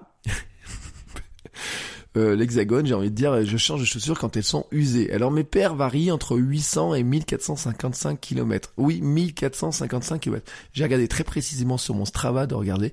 En fait, vous savez, ce sont les chaussures que j'ai amenées au marathon de Paris, mon premier marathon. Elles sont lisses, elles sont trouées. Euh, si je vais sur les chemins avec, sur les cailloux, ça glisse, etc. Et en fait, j'ai décidé de les mettre à la retraite l'été dernier. Donc j'ai fait quelques sorties avec. Euh, je les ai même amenées courir au bord de la mer euh, pour leur rappeler la première année où elles étaient couru au bord de la mer, heureuse d'avoir couru au bord de la mer. Vous voyez, c'est un peu sentimental. Bah oui, parce que c'est celle de mon premier marathon. C'est et vous savez, mon premier marathon, je l'ai dit, c'est un peu celui qui déclenche aussi euh, un peu mon changement de vie, un peu ma volonté aussi de de changer d'activité, de changer d'activité pro, etc. Donc euh, j'ai envie de dire si c'est mon petit euh, musée personnel. Vous voyez, il y en a qui sont tranquillement en train de dormir dans la grange, mais elles, je vais pas les mettre dans la grange avec euh, les souris qui pourraient aller dedans, faire des trous ou quoi que ce soit. De toute façon, elles sont déjà trouées. Donc, 1455 km pour ma paire qui a fait le plus de kilométrage. Après, j'ai beaucoup de paires qui sont entre 400, 500, 600, 800 et qui sont encore en état de courir, vraiment en état de courir sans aucun problème. Euh, je le dis, hein, j'ai des paires qui j'ai trouvé à 200 à 200 ou 300 km, j'en ai trouvé certaines paires, mais j'ai des paires à 800, euh, à 600, à 455 qui n'ont aucune trace d'usure trop importante. Parce qu'en fait, c'est ça qui est, vraiment important c'est d'arriver à voir quelle est l'usure et puis se dire que cette usure-là va changer en fonction des chaussures. En fait, euh, on va dire que les chaussures type racer, les chaussures donc qui sont très légères, vous voyez qu'autour de 200 grammes par exemple, logiquement elles sont plus allégées dans plein de choses, elles devraient être euh, va dire euh, moins tenir le choc, moins résistantes que des chaussures qui sont plus confortables, qui ont plus de structure, qui ont plus de semelles, voilà, qui ont qui ont peut-être plus de renforcement aussi. Mais en fait, il n'y a pas de règle. Hein, il n'y a pas de règle. Moi, dans mes chaussures, j'ai des modèles racer, des modèles racer. Euh, je les ai pas grillés au bout de quelques centaines de kilomètres. Elles sont en parfait état de courir encore après 500 ou 600 kilomètres, plus que d'autres chaussures qui étaient plus confortables. Donc là-dedans, je dis que c'est très variable, ça vient aussi de la manière dont on court, parce qu'il y a quelques éléments à regarder. Alors bien sûr, il y a l'usure du mèche, hein. est-ce que euh, le chausson euh, est usé, est-ce qu'il est troué ou quoi que ce soit, bon ça c'est un élément, mais moi j'ai envie de dire, et je vais vous expliquer pourquoi après, c'est pas parce que j'ai un trou sur le sommet de la chaussure que je vais m'empêcher de courir avec. Ça, c'est pas un élément primordial pour moi. C'est un autre élément qui va m'amener à une autre réflexion, mais c'est pas un élément primordial pour moi. La chaussure peut avoir un trou sur le dessus. Je me dis, c'est quand même vraiment dommage. C'est pas le critère qui fait pour moi dire qu'elles seront usées. Par contre, quand la semelle devient lisse, ça, bon, c'est un critère qui est important à regarder. Surtout de regarder où est-ce qu'elle devient lisse. Est-ce qu'elle devient lisse toujours au même endroit? Est-ce qu'il y a un endroit d'un côté ou de l'autre où elle est plus lisse que de l'autre? Est-ce que c'est euh, le talon? Est-ce que c'est sur l'avant-pied? Est-ce que c'est, euh, j'ai envie de dire, est-ce qu'elle est lisse plus ou moins uniformément? Jamais uniformément de tous les cas parce que vous avez jamais les mêmes appuis selon ce que vous allez faire comme exercice avec, etc. Donc en tout cas, euh, est-ce qu'elles deviennent lisses ou pas, et puis regardez aussi si finalement les mousses semblent toutes écrasées ou pas. Ça c'est vraiment un témoin. C'est une question que j'ai eue aussi dans le Hamster Running Club, et j'ai pas introduit la question, mais je savais que j'allais y répondre par ce biais-là. C'est que si vous regardez les mousses de vos chaussures il n'y a pas de témoin d'usure comme sur des pneus en fait. Il n'y a pas un moment donné où quand vous arrivez à une couleur, euh, alors bien sûr sur la semelle quand vous arrivez au lisse et que la semelle bleue devient euh, le blanc en dessous, là vous dites peut-être vous avez tapé dans toute l'épaisseur de la semelle. Mais en tout cas, euh, et puis je l'ai vu, il y a des gens qui courent avec des chaussures, ils les amènent à 2000 km, elles sont trouées dans tous les sens, ils n'ont pas de douleur, ils n'ont pas de blessure ou quoi que ce soit. Hein. Donc je veux dire que ça c'est un, côté qui est personnel. Mais c'est vrai que quand votre chaussure a une tendance à s'affaisser, que vous voyez que les mousses sont très affaissées, sont très usées, là peut-être il serait temps de regarder un petit peu euh, comment vous pouvez euh, ajouter d'autres chaussures dans, votre rotation, etc. Parce que peut-être, peut-être que ça vous amène aussi sur euh, des mauvais, des mauvaises positions. Et là, j'en reviens à l'importance de se dire qu'on pourrait avoir plusieurs paires de chaussures, parce que finalement, des chaussures qui sont un peu usées dans la structure, c'est un petit peu abîmé, vont vous amener à courir peut-être d'une certaine manière, des chaussures plus récentes d'une autre manière, des chaussures avec plus de drop d'une autre manière, des chaussures avec moins de drop d'une autre manière, et donc finalement de passer d'une chaussure à l'autre va devenir plus facile. Vous allez équilibrer peut-être les tensions qui vont se porter sur l'ensemble du pied, sur l'ensemble du corps. Je vous le dis, on en, on reparlera dans pas très longtemps, dans un autre épisode, dans pas très longtemps de, de ça. Mais en tout cas, c'est un côté à regarder. Et puis, je vais vous donner une anecdote. Je vais vraiment vous donner une anecdote parce que à une époque, je visais euh, certaines paires au-dessus du gros orteil. Vous voyez, au-dessus du gros orteil, je faisais un trou systématique. Et notamment, j'ai trouvé une paire au bout de 200 km. Et je peux vous garantir que j'étais colère ce jour-là. Parce que la paire, elle me coûte 140 ou 150 euros. Au bout de 200 km, j'ai un trou là de chaque côté au-dessus du truc. Et mon première réaction, c'est de dire, j'ai envoyé un mail à la marque, etc. Et je leur ai dit, mais franchement, votre chaussures, elles sont bien, mais au niveau de la qualité euh, du mesh, au niveau des, des renforcements, c'est, c'est nul quoi. Il y a, y a pas de problème. Enfin, il y a, y a un problème quoi. C'est, c'est, c'est complètement nul. C'est scandaleux, etc. J'étais même allé voir dans une boutique qui vendait cette marque-là et je lui ai dit écoutez, euh, franchement, euh, attendez, c'est pas normal que cette chaussure-là, je fasse un trou au bout de 200 km et tout. Et puis il a commencé par me dire bah oui, mais enfin moi je le constate pas quoi. Il me dit moi la même paire, je l'ai amenée à 500, 600, elle a toujours pas de trou sur le dessus. Bon là, je me suis dit bon euh, il se fout de ma gueule, etc. Enfin, je été un petit peu comme ça quand même dans l'histoire. Et puis, euh, euh, ma fameuse périostite, d'après le médecin c'était une périostite, d'après un kiné c'était une périostite, d'après un, ostéo c'était une inflammation des releveurs. Je vous dis l'inflammation des releveurs parce que vous allez tout de suite comprendre le comprendre le truc. C'est que le releveur en fait c'est quoi? C'est que vous avez un muscle qui finalement, mais ça vient aussi par rapport au périoste, c'est que vous avez un muscle finalement qui descend dans la jambe et qui va sous le pied et qui fait le maintien du pied de la voûte panthère de, sous le pied en fait, qui fait le mouvement un petit peu de ressort que vous avez.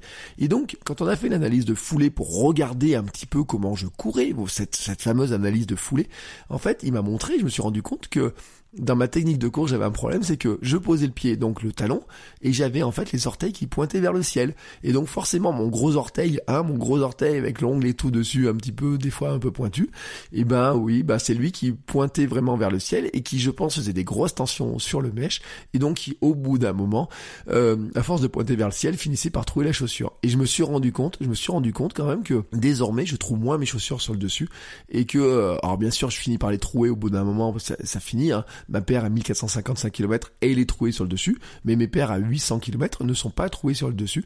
Et donc ça, quand même, on peut dire que pour l'économie de la chaussure, c'est quand même un élément qui est vraiment intéressant, parce qu'on se dit quand même, on les fait durer plus longtemps comme ça. Bon, j'ai eu d'autres questions sur l'histoire du drop. Alors par exemple, Bird, il me pose une question, est-ce que ça, qu'est-ce que ça fait de revenir sur des chaussures à drop élevé Et alors, euh, vraiment, euh, au début, je m'en inquiétais. Au début, je me suis dit, voilà, comment je vais faire? Ça, ça va, je vais avoir des douleurs partout, etc. Et je dois le dire, l'adaptation s'est parfaitement faite. J'ai pas de douleur particulière et en fait c'est beaucoup plus facile de revenir sur du drop plus élevé que de diminuer son drop. C'est-à-dire que quand j'ai passé au drop 0, euh, quels que soient les modèles de drop 0 que j'ai eu, et même en passant d'un modèle de drop 0 à un autre modèle de drop 0, euh, à chaque fois il y a des tensions, des douleurs qui sont assez euh, assez marquées. Tous ceux qui ont fait l'expérience de passer de beaucoup de drop à pas de drop savent que les premières euh, séances, les premières grosses séances notamment, mais même la première séance tout court, si vous partez courir une heure et vous passez d'un drop de 10 à un drop 0, vous allez voir que vous allez peut-être être bien, mais que dans les jours qui vont suivre, vous allez avoir forcément très très mal aux tendons peut-être, mais surtout aux muscles euh, des mollets, hein, principalement des mollets. Et donc, je me suis dit comment mon corps va réagir? Et bien finalement, j'ai pas eu de douleur particulière, j'ai pas de courbature particulière, j'ai pas découvert de nouveaux muscles quoi que ce soit. Donc pour moi, de remonter sur un drop n'est pas problématique, franchement pas problématique. Euh, je ne, ça me porte pas des douleurs particulières. Et en tout cas, je le redis, hein, il y a cette histoire de dire si je cours avec une fois du drop, une fois pas de drop et des fois des drops intermédiaires, probablement mon corps va être beaucoup plus capable de passer de l'un à l'autre et donc finalement cette adaptation bah, va devenir très simple, vraiment très simple. Mais en tout cas, pour moi, revenir à du drop, je le dis, n'a pas changé ma foulée, n'a pas changé ma manière de courir, n'a pas changé ma vitesse, n'a pas changé ma fatigue, et musculairement, j'ai pas changé, j'ai pas trouvé de différence. Alors, j'ai encore des questions sur le drop. Alors, on va continuer sur les questions du drop. Alors, Christophe, par exemple, qui me dit quelle est l'utilité de varier les, drops? Euh, alors, moi, j'ai longtemps vu le drop 0, je le redis, comme la solution de mon problème de foulée. Hein. Vraiment, c'était pour moi le, le, le, le summum de comment j'allais changer ma foulée, c'était grâce au drop 0. J'ai raconté cette anecdote quand je au club sur la piste. Je regardais devant moi notamment une partenaire d'entraînement. Je regardais ses, je voyais voler sur la piste, voyez, avec euh, et puis je regardais ses paires et puis je me dis bah tiens, euh, elle court en drop 0. Je demandais ses chaussures drop 0, etc. Et je me suis dit bon bah forcément si elle court comme ça comme une gazelle euh, rapidement, etc. avec une foulée sur l'avant-pied très dynamique, forcément ça vient aussi de ses chaussures. Ça c'était un peu ma vision des choses. Et puis je me suis rendu compte en passant au drop 0 que franchement non, ça m'a pas apporté une foulée plus légère, etc. En revanche, le travail de foulée, le travail d'entraînement, les gammes, la musculation des mollets, la musculation globale du corps, etc. Tout ça, la dynamique de course, oui, m'amener plus de plus de dynamisme. Voilà, ça fait euh, c'est un, point qui est, euh, qui est qui, est important là-dessus. Mais maintenant, cette variation de drop, ben, pour tout dire, c'est que et on va reparler dans un épisode qui va qui va arriver, je vous le répète, sur mon genou, hein, sur la, réflexion que m'apporte mon genou, mes douleurs à mon genou, c'est que je pense que varier le drop peut être sain et permettre d'éviter donc de trop tirer sur des muscles des tendons, des articulations systématiquement, euh, que ça permet de soulager les tensions peut-être sur certaines séances, que peut-être qu'il y a des temps, des, des jours on a envie de plus de confort et que ben oui le drop euh, il amène un peu plus de confort parce que forcément quand il y a plus d'épaisseur sous le pied et notamment sous le talon et ben ça permet aussi plus d'erreurs j'ai envie de dire. C'est à dire que avec la fatigue souvent on va se rendre compte et moi qui, qui suis d'origine un coureur, un coureur qui talonne, euh, avec la fatigue, on a tendance à s'affaisser, à s'asseoir un petit peu, et dans ce cas-là, on va revenir un petit peu sur l'arrière. Et là, vraiment, le, le fait d'avoir du drop, d'avoir plus d'amorti, va compenser ça, va permettre de le compenser un peu plus. Alors que des chaussures qui ont peu d'amorti, qui n'ont pas de cette épaisseur sous la semelle, qui n'ont pas de drop, etc., elles vous permettent moins cette erreur-là. Elles vous permettent moins d'avoir cette fatigue-là, hein, ce qui peut arriver. Et c'est vrai, moi je le constate, il y a des jours où c'est plus facile que d'autres d'arriver à tenir euh, d'arriver à tenir ma foulée, ces fameux 180 pas par minute, ou en tout cas d'essayer de s'en rapprocher, etc. ce dynamisme du corps. Il y a des jours c'est plus facile que d'autres, et je pense qu'il y a des jours, ben d'être envie d'avoir des chaussures qui ont plus de confort, et des jours des chaussures qui ont plus de dynamisme.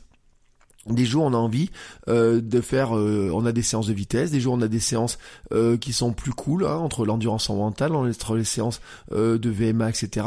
Et donc je crois que varier les drops va rentrer aussi dans cette logique-là de se dire que peut-être que pour certaines séances on se sent plus à l'aise avec des chaussures qui auront peut-être moins de drops et pour d'autres pour d'autres plus de drops. Et je le redis, hein, le fait de courir une fois avec des drops, un drop important, drop moyen, drop sans drop par exemple, peut faire que musculairement, notre anatomie, notre muscle, notre squelette, etc. va s'adapter à l'ensemble. Et on va pas en fait euh, systématiquement systématiquement euh, développer toujours la même technique et donc peut-être si on a un défaut et c'est pour ça que je leur dis que on a fait l'épisode l'épisode il a enregistré donc euh, vous allez pouvoir l'écouter dans quelques temps je le redis cette histoire là c'est que si on a un défaut et que ce défaut-là, en fait, par rapport à la chaussure qu'on a, si la chaussure a une tendance à l'accentuer un petit peu, si on court toujours avec les mêmes chaussures, on va accentuer ce défaut-là.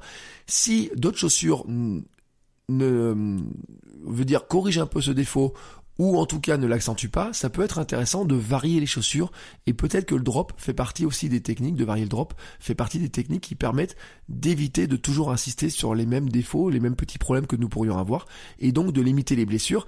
Et là j'en reviens à l'étude que je vous citais tout à l'heure, c'est-à-dire que il y a des chercheurs qui se sont posé la question et qui ont constaté que d'avoir deux paires de chaussures différentes qui sont faites différemment permettent aussi de limiter les blessures et c'est un constat qu'ils ont fait sur euh, un grand nombre de coureurs. Alors on va ensuite rester sur le drop, il y a une question de Laurie qui m'était posée, est-ce qu'il y a un risque d'alterner entre zéro drop sur la route et drop sur le trail? Alors moi je dis non, alors j'en ai reparlé sur les histoires d'adaptation.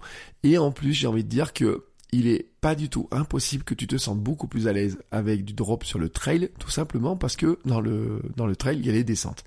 Les descentes, c'est quand même un élément qui est difficile à gérer. Soyons honnêtes. Rappelez-vous même l'épisode qu'on a fait avec Yuan Stu, Yuan Stu qui disait qu'en descente, il était pas bon, qu'il se faisait doubler dans les descentes, etc.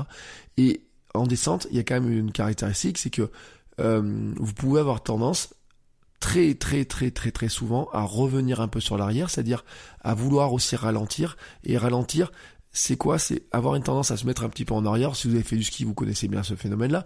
En ski, le premier réflexe, moi j'étais euh, moniteur de ski dans ma jeunesse, le premier réflexe quand ça va trop vite, c'est de se mettre en arrière en se disant que ça va freiner, alors que en fait on perd le contrôle. Bon, bon, bah euh, j'ai envie de dire que dans la course à pied, on a cette tendance-là à se dire quand il y a une pente qui est un petit peu importante, quand ça commence à aller un peu plus vite ou qu'on pourrait aller un peu plus vite, si on n'est pas trop sûr de soi, on va avoir une tendance à peut-être un petit peu se mettre un petit peu en arrière, à moins s'engager et donc à revenir sur l'arrière du pied. Et donc à ce moment-là, avoir du drop et avoir de l'amorti sous le talon va devenir extrêmement intéressant parce que ça va vous aider en descente, notamment s'il y a des cailloux, des choses comme ça, ça va vraiment vous aider. Moi j'ai fait le constat, j'ai fait mes trails, euh, mes, derniers trails, j'ai fait, fait sans drop, les trails d'avant je les faisais avec du drop, et j'ai même fait des trails avec des très très minimalistes, vous savez, juste avec la semelle finalement. Et donc le constat que l'on peut faire dans cette histoire-là, c'est de dire que euh, quand j'ai fait le, notamment j'ai un souvenir d'un trail où en descente je n'arrivais pas à mettre de la vitesse, etc. Et où, bah, quand vous avez très peu de semelles et très peu d'amorti sous le pied, forcément, en descente, si vous êtes un peu fatigué, si ça devient un peu compliqué, si euh, euh, si vous êtes amené un petit peu à, à, poser sur le talon, vous pouvez pas le faire. Et donc, il faut se rengager vers l'avant.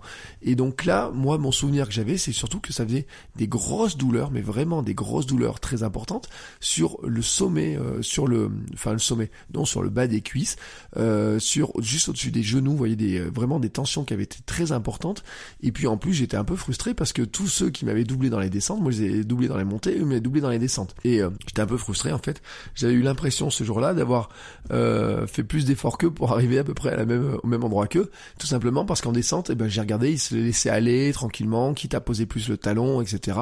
Et donc c'est là, Laurie, où je leur envie de te dire que le fait d'avoir euh, du, du, drop, donc plus d'amorti, logiquement, peut te donner plus de de tranquillité, j'ai envie de dire, plus de confort sur le trail, notamment quand il y a des trails de la caillasse, des choses comme ça, et que ça peut être un bon plan. Après, il y a des gens qui courent en trail euh, sur du euh, très minimaliste, ils font du trail en très très très très minimaliste aussi sans aucun problème.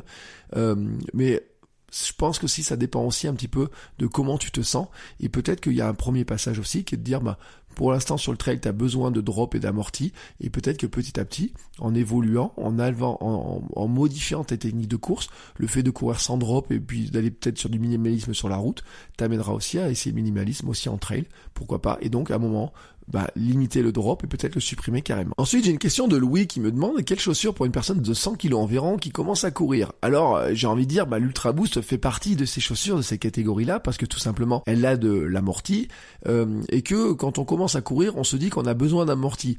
Et c'est pas faux, c'est pas faux, parce que forcément, plus on est lourd, plus il y a du poids qui, euh, qui, qui s'appuie sur notre structure, hein, sur notre corps tout simplement, et Là-dessus, je crois quand même qu'il faut dire quelque chose qui est important, c'est que la chaussure, bien entendu, va aider. Hein, et euh, en fait, vous avez plein de chaussures, plein de marques où ils ont des chaussures très confortables qui sont faites pour des coureurs lourds, ce qu'ils appellent. Et vous savez que moi j'étais un coureur lourd. Je vous rappelle quand même qu'à une époque je faisais 105 kilos euh, et que j'ai commencé à courir, j'en faisais 90. Alors c'est pas parce que j'ai fait le marathon de Paris en faisant 78 kilos que euh, je me considère comme un coureur très léger. Hein. J'ai des chaussures même qui sont marquées pour des coureurs légers, 70 euh, kilos.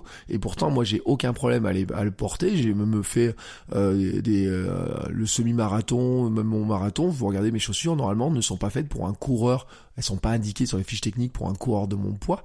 Donc là-dessus, j'ai envie de dire que on peut décorréler un petit peu la chaussure du poids. Pourquoi? Parce que le plus important, c'est la progressivité. Quand tu commences à courir, c'est un élément qui est très important, Louis, et l'adaptation du corps.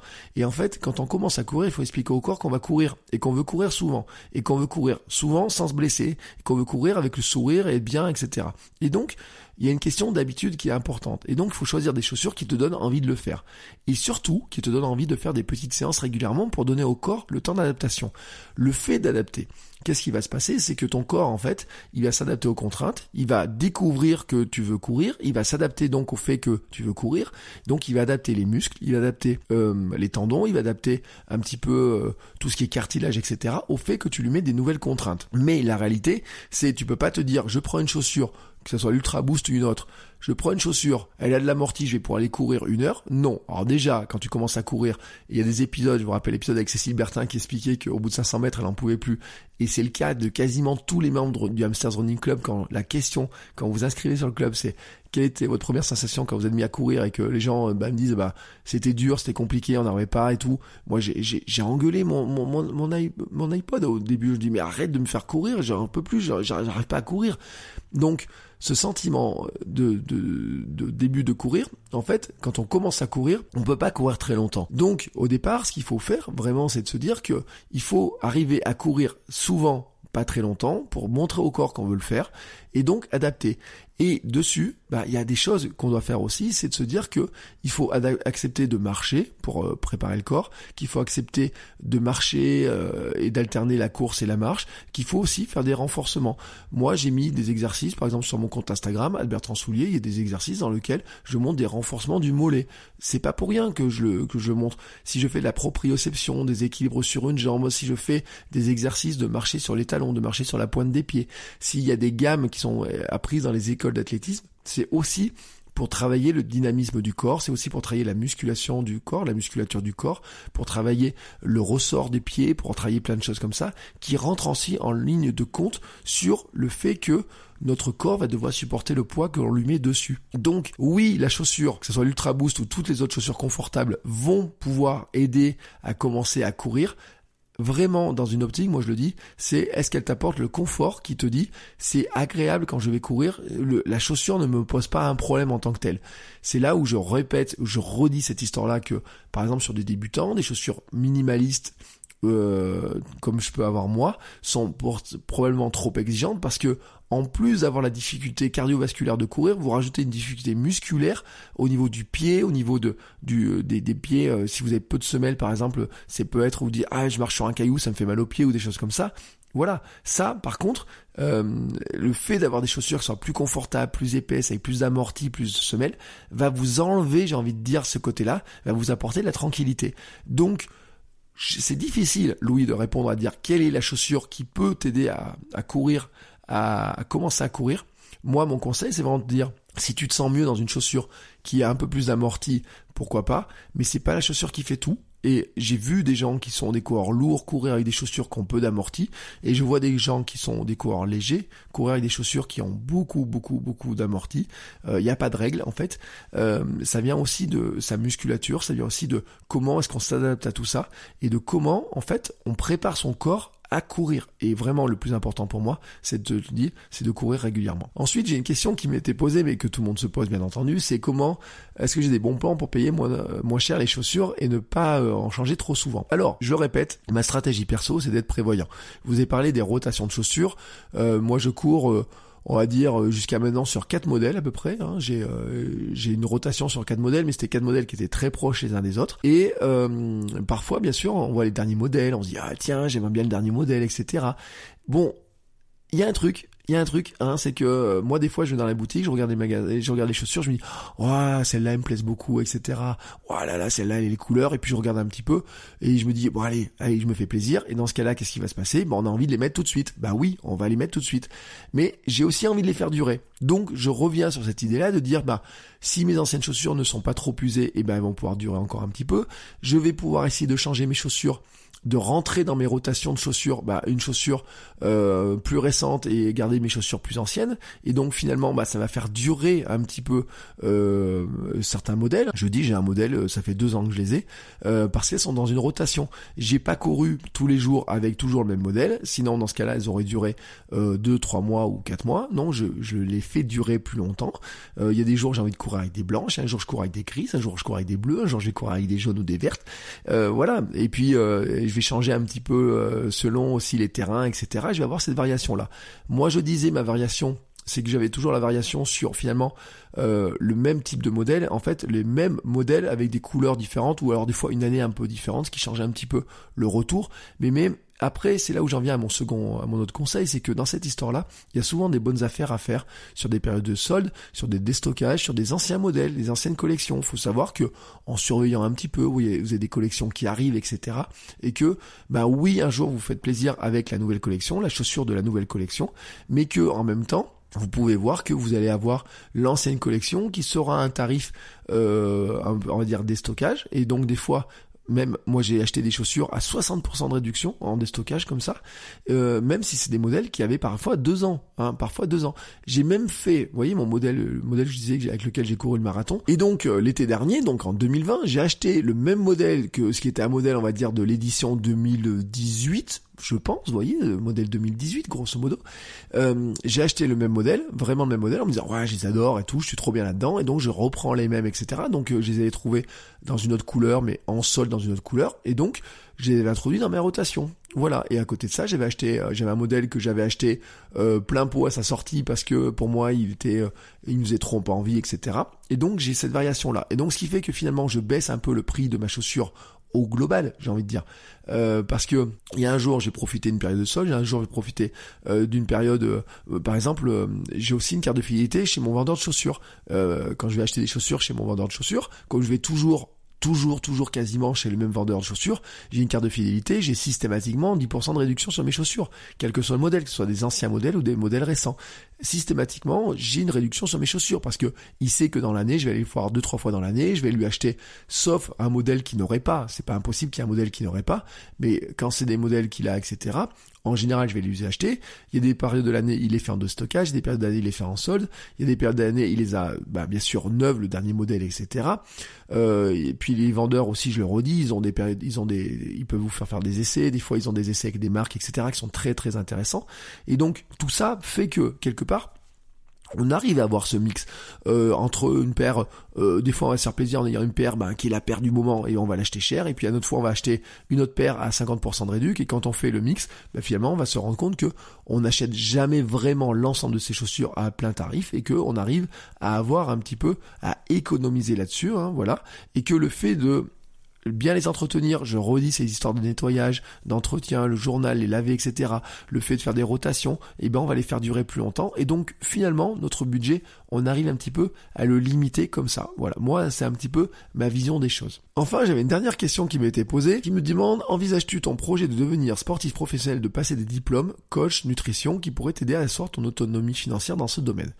Alors, dans mon projet professionnel, etc., effectivement, vous savez, je l'avais dit, je veux devenir sportif pro à ma manière, champion du monde de mon monde, euh, et j'avais dit, je pourrais, je pourrais devenir coach, je pourrais vraiment devenir coach. Je l'ai envisagé, vraiment sérieusement, j'ai commencé à faire les démarches euh, pour voir euh, fameux euh, passer les BEP, JS et compagnie là tous les brevets. Donc il me faisait reprendre des études, voir comment ça pouvait se financer. Mais vous savez que ces formations là, ils ont une caractéristique, c'est qu'il faut faire un stage. Il faut faire un stage notamment dans des salles de sport la plupart du temps parce que vous avez des options euh, haltérophilie, vous avez des options fitness, etc. Mais ces options là et eh ben qu'est-ce qui se passe? Ce sont des options qui se font euh, dans des structures professionnelles. Et la plupart des structures, c'est quoi? C'est des salles de sport. Si vous êtes abonné en salle de sport, vous avez sûrement vu un petit jeune en formation, etc., qui sont des stagiaires qui viennent faire tout simplement leur stage. Et c'est de l'alternance, vous voyez, c'est une sorte d'alternance souvent dans ces formations-là.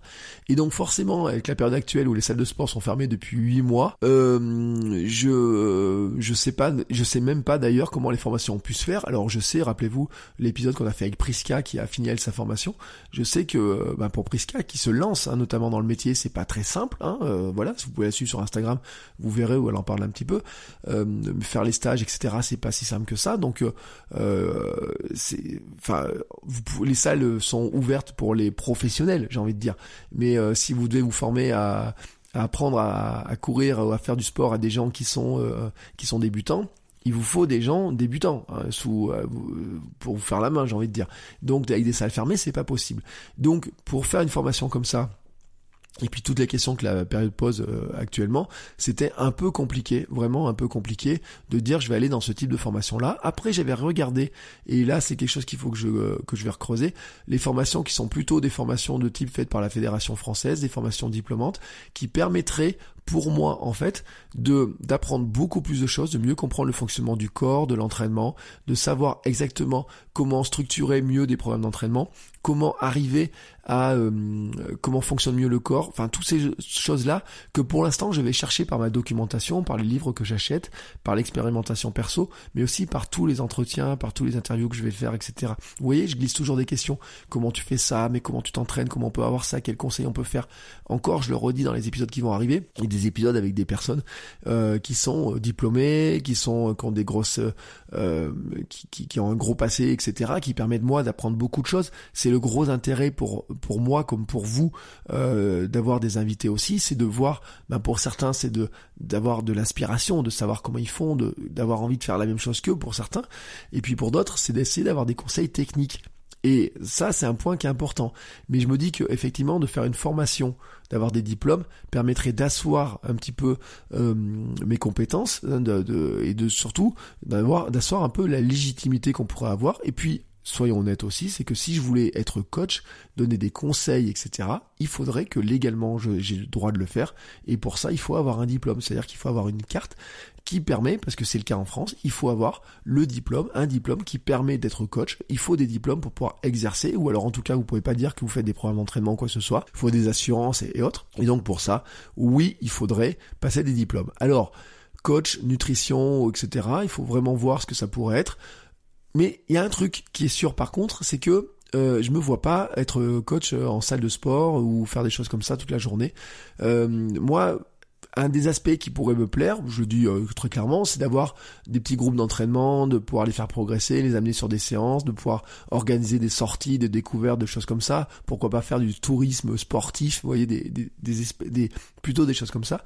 Et puis, bien sûr, il y a le côté aussi communication, il y a tout ce qui se passe autour euh, du podcast et c'est là où j'en reviens à la première question qui m'a été posée. Est-ce que c'est un partenariat avec Adidas? Oui, c'est un partenariat avec Adidas. Quel est l'intérêt pour moi d'avoir un partenariat avec Adidas, mais aussi avec d'autres marques? Ben, Bien entendu, c'est que ça me permet aussi, moi, hein, tout simplement, de créer ce fameux projet de devenir sportif professionnel à ma manière, de le faire à travers le podcast. Ça me permet bah, de payer les factures, comme ça vous le faites vous aussi quand vous m'aidez par le biais de Patreon, hein, la plateforme de financement participatif. Quand vous donnez de l'argent sur Patreon, vous m'aidez aussi financer ce projet-là. Quand vous euh, euh, achetez, par exemple, j'ai des tasses, des casquettes, des t-shirts, etc., ça participe aussi au développement du podcast, à sa visibilité, ça participe aussi à son financement, ça participe aussi à ce projet-là. Et d'avoir des partenaires qui viennent acheter euh, de la publicité, qui viennent fournir du matériel, qui viennent proposer des projets éditoriaux qui sont intéressants comme ce, cet épisode-là, ben pour moi aussi, c'est ce qui me permet de poursuivre hein, ce projet-là. C'est ce qui me permet de me dire que je peux continuer encore euh, des mois, euh, des années, etc. à le faire, à faire ce podcast, à continuer à faire ce podcast, à faire ma chaîne YouTube, à continuer à pouvoir vous donner des conseils, à continuer à avoir des invités, etc. En étant, en faisant ça, que ça soit une activité qui devienne une activité vraiment principale, c'est ça d'être champion du monde de mon monde, d'être sportif professionnel à ma manière, c'est de dire que finalement, euh, courir, c'est pas réservé juste sur une plage de euh, le matin tôt ou tard le soir, et que faire le podcast, je dois le faire forcément le soir à 21h parce qu'à côté j'ai un travail euh, autre, on va dire classique comme j'avais à une époque. C'est de dire qu'en fait, je suis capable de construire plus de contenu, de construire mon activité pro est vraiment de gagner de l'argent avec le podcast, avec tout ce que je fais autour euh, Instagram, etc. Et que ça me permet de faire plus d'épisodes, ça me permet de me documenter plus, ça me permet d'aller rencontrer des gens, ça me permet aussi, pourquoi pas, effectivement aussi d'aller suivre des formations, d'aller euh, par exemple j'étais intéressé sur des formations autour du yoga et du running. Par exemple c'était une démarche que j'aurais pu entreprendre de me dire euh, est-ce que le mélange entre yoga et running n'était pas possible pour moi? Vous savez euh, ce que j'en pense, j'ai déjà fait un épisode sur le sujet, je vais aussi avoir un invité sur le sujet dans pas longtemps. J'avais commencé à me renseigner pour faire une formation dans le domaine, alors il faut la financer, etc. Et peut-être ça faisait partie aussi de ma vision de développer cette notion-là de, euh, de, de, coaching potentiel. Et puis euh, après, il y a aussi dans ce projet-là, ici ma femme qui fait des études de naturopathie, qui elle euh, bah, apprend beaucoup de choses sur la nutrition, qui apprend beaucoup de choses ici sur le fonctionnement du corps. Et en fait, ce que vous allez voir aussi, c'est l'évolution petit à petit dans le podcast, fait que quelque part, dans le podcast et dans tout ce que je fais, c'est que bah bien sûr ce qu'elle apprend infuse aussi chez moi, voilà, infuse aussi chez moi, et que c'est ce qui me permet aussi moi d'avoir une vision plus large, alors on dirait holistique hein, de, la, de ma forme, de ma santé, de, des conseils que je peux vous donner, de l'approche que je peux avoir, euh, et que euh, c'est un projet plus global aussi comme ça, euh, et dans lequel ben, des diplômes peuvent aussi vraiment asseoir la légitimité, et puis on va le dire aussi, ça permettrait de lutter contre mon complexe de l'imposteur, c'est mon complexe de l'imposteur qui était de dire que ben, j'étais un coureur lourd, j'étais un coureur lent, j'étais un non-coureur, parce que j'étais un hamster, qui vraiment, qui suis-je, hein, moi coureur lent, hamster, lourd, euh, qui court pas vite, etc. pour oser créer un podcast sur le running. Qui suis-je pour oser le faire euh, Ça, c'était mon grand complexe, hein, syndrome de l'imposteur, ma, légitimité c'est sûr que je me dis euh, si je pouvais courir plus vite, d'un coup ma légitimité pour augmenter auprès de certains auditeurs, peut-être, d'une certaine frange d'auditeurs. Et rappelez-vous un ancien épisode dans lequel on avait parlé de ce sujet-là. Mais euh, pour l'instant, euh, bah, d'arriver de façon à courir dans les vitesses qu'il faudrait le faire, c'est pas possible. L'autre phase, ça peut être de le faire effectivement par certains diplômes qui me donnent aussi une légitimité. Et je le vois, j'observe un petit peu ce qui se fait, je regarde un petit peu ce qui se fait chez d'autres personnes, etc. Et euh, ça peut être aussi une manière, vraiment une manière de le faire. Après, je ne sais pas par quel biais le faire, mais en tout cas, je crois que ça va être un, élément qui sera pour moi indispensable. Et il n'est pas du tout impossible que dans les saisons 4 ou 5 du podcast, hein, si on continue ainsi, euh, là je vous rappelle qu'on est en saison 3, mais que dans les saisons 4 ou 5, le fil rouge hein, d'un des euh, de ces histoires de podcast, ce soit justement comment je passe des diplômes, comment je me forme sur certaines choses, qu'est-ce que j'apprends, qu'est-ce que ça m'apporte, et comment pour vous ça m'aide à vous donner des meilleurs conseils, à avoir des questions aussi plus précises avec mes invités, et progresser et toujours plus vous aider, vous aussi, à courir, à relever vos défis et à devenir vous aussi champion du monde de votre monde. Voilà, maintenant cet épisode se termine. Hein, euh, et vous avez vu, la partie questions était assez longue, mais c'était intéressant. J'adore les... Et je sais que vous adorez les, les parties questions, foire aux questions, etc. Donc c'était important aussi que, que vraiment euh, j'insiste un petit peu dessus. Ça permet aussi de revenir sur plein d'éléments. Il y a bien sûr une question à laquelle j'ai pas répondu. J'ai dit un petit peu en fil rouge. Finalement, ces Ultra Boost 21, est-ce que je les garde? Qu'est-ce que j'en fais? Est-ce que je les adopte ou pas? Alors comme j'ai dit, oui, elles vont rentrer dans mes rotations de mes chaussures. Euh, je ne quitte pas mon ancienne marque, je ne quitte pas mes anciennes logiques. Je vais continuer par certains aspects à aller dans le minimalisme, à continuer à aller dans le minimalisme. Je vais aussi euh, rentrer dans euh, mes rotations de chaussures des modèles qui sont plus euh, plus conventionnel, plus classique. Hein, c'est ce que c'est comme ça qu'on va rentrer cet Ultra Boost. Hein, euh, vraiment, hein, c'est pas une chaussure euh, maximaliste au sens où elle aura un amorti, une semelle énorme. Hein, je vous rappelle, je vous ai donné les caractéristiques au début. Finalement, sur le l'avant de la chaussure, l'épaisseur de la semelle est identique à mes chaussures actuelles qui sont dites elles plutôt minimalistes. Donc c'est pas non plus le seul critère, hein, voilà, qu'il y a là-dedans. Ce sont des chaussures classiques qui permettent de courir euh, j'ai envie de dire avec un confort, mais c'est pas des charentaises, donc il y a de la réactivité. Euh, peut-être hein, pour ceux qui euh, connaissaient les anciens modèles, d'après les échos que j'ai eu, parce que vous m'avez envoyé des messages, vous avez demandé un peu votre avis. Peut-être, peut-être effectivement que vous trouviez que les Ultra Boost étaient peut-être un peu molles avant et qu'il y a des modèles qui étaient plus réactifs. Et peut-être que ce modèle-là, vous allez trouver plus réactif. En tout cas, c'est ce qu'a voulu faire Adidas hein, en rajoutant du boost à l'intérieur. Et moi, mon constat, c'est que oui, euh, ce sont des chaussures qui sont confortables, mais qui ne sont pas des charentaises, qui ne sont pas des euh, un peu, j'ai envie de dire, des grosses briques que l'on va porter, qu'on va sentir lourdes ou quoi que ce soit. Et donc, c'est pour ça que je vais les inclure dans mes rotations, à la fois parce que je pense que c'est bien pour moi, ma progression à moi de varier les chaussures, pour éviter aussi les blessures, pour euh, avoir finalement un développement plus harmonieux, j'ai envie de dire, de, tout ce développement-là. Peut-être aussi, ben, je sais pas comment va réagir mon ménisque, hein, comment, quelle va être l'évolution de l'année avec euh, mon opération du ménisque. Et donc, euh, dans tout ça, je, je, vais rentrer dans mes rotations. Voilà, je vais rentrer dans mes rotations. Des fois, je vais courir en minimaliste, des fois, je vais courir avec ces chaussures-là, des fois, je vais courir avec des modèles qui auront du drop. mais je vais probablement varier aussi encore avec d'autres marques de, de, chaussures pour arriver à avoir un panel au fur et à mesure, avoir un panel plus large, euh, m'ouvrir aussi à des tests. Et puis ça me ça m'amène aussi sur des choses que j'avais vues. J'ai vu des coureurs par exemple, je me demandais, ils couraient, ils changeaient souvent, ils testaient plein de paires de chaussures, etc. Et je me demandais quel était l'intérêt pour eux. Et, et voyez, et là ça m'a aidé à le comprendre et ça m'a aidé aussi à voir que finalement euh, je pourrais probablement le faire, euh, probablement le faire et tester petit à petit d'autres d'autres marques de chaussures, d'autres variantes et d'arriver finalement à à plus équilibrer hein, les tensions qui s'appliquent sur le corps quand je cours euh, grâce à ces variations de marque, de forme de chaussures, d'amorti, de structure, de dynamisme, etc. Et que je pense aussi que euh, ça va m'aider euh, quelque part aussi à progresser. Donc oui, pour, pour boucler là-dessus, oui, elles vont rentrer dans mes rotations et vous verrez que ces histoires de rotation de chaussures, de l'intérêt de, de, changer de chaussures, de varier les types de chaussures, on en parlera très très très très très très prochainement. Cet épisode se termine, on se retrouve donc la semaine prochaine pour un épisode. Merci à tous pour votre écoute et à très bientôt. Ciao ciao. Bon, c'est encore moi. J'ai un dernier petit mot à vous dire avant de vous laisser écouter un autre épisode de podcast. Si vous avez apprécié cet épisode, je vous invite à vous abonner, bien entendu, au podcast. Vous pouvez le faire sur Spotify, Apple Podcast et tous les lecteurs de podcast, mais aussi, si vous voulez, à laisser une petite note 5 étoiles sur Apple Podcast. Vous savez que ça aidera le podcast à se faire découvrir et à permettre à plein de gens de découvrir aussi les vertus du mouvement. Allez, ce coup-là, je vous laisse et je vous souhaite à tous une très belle journée.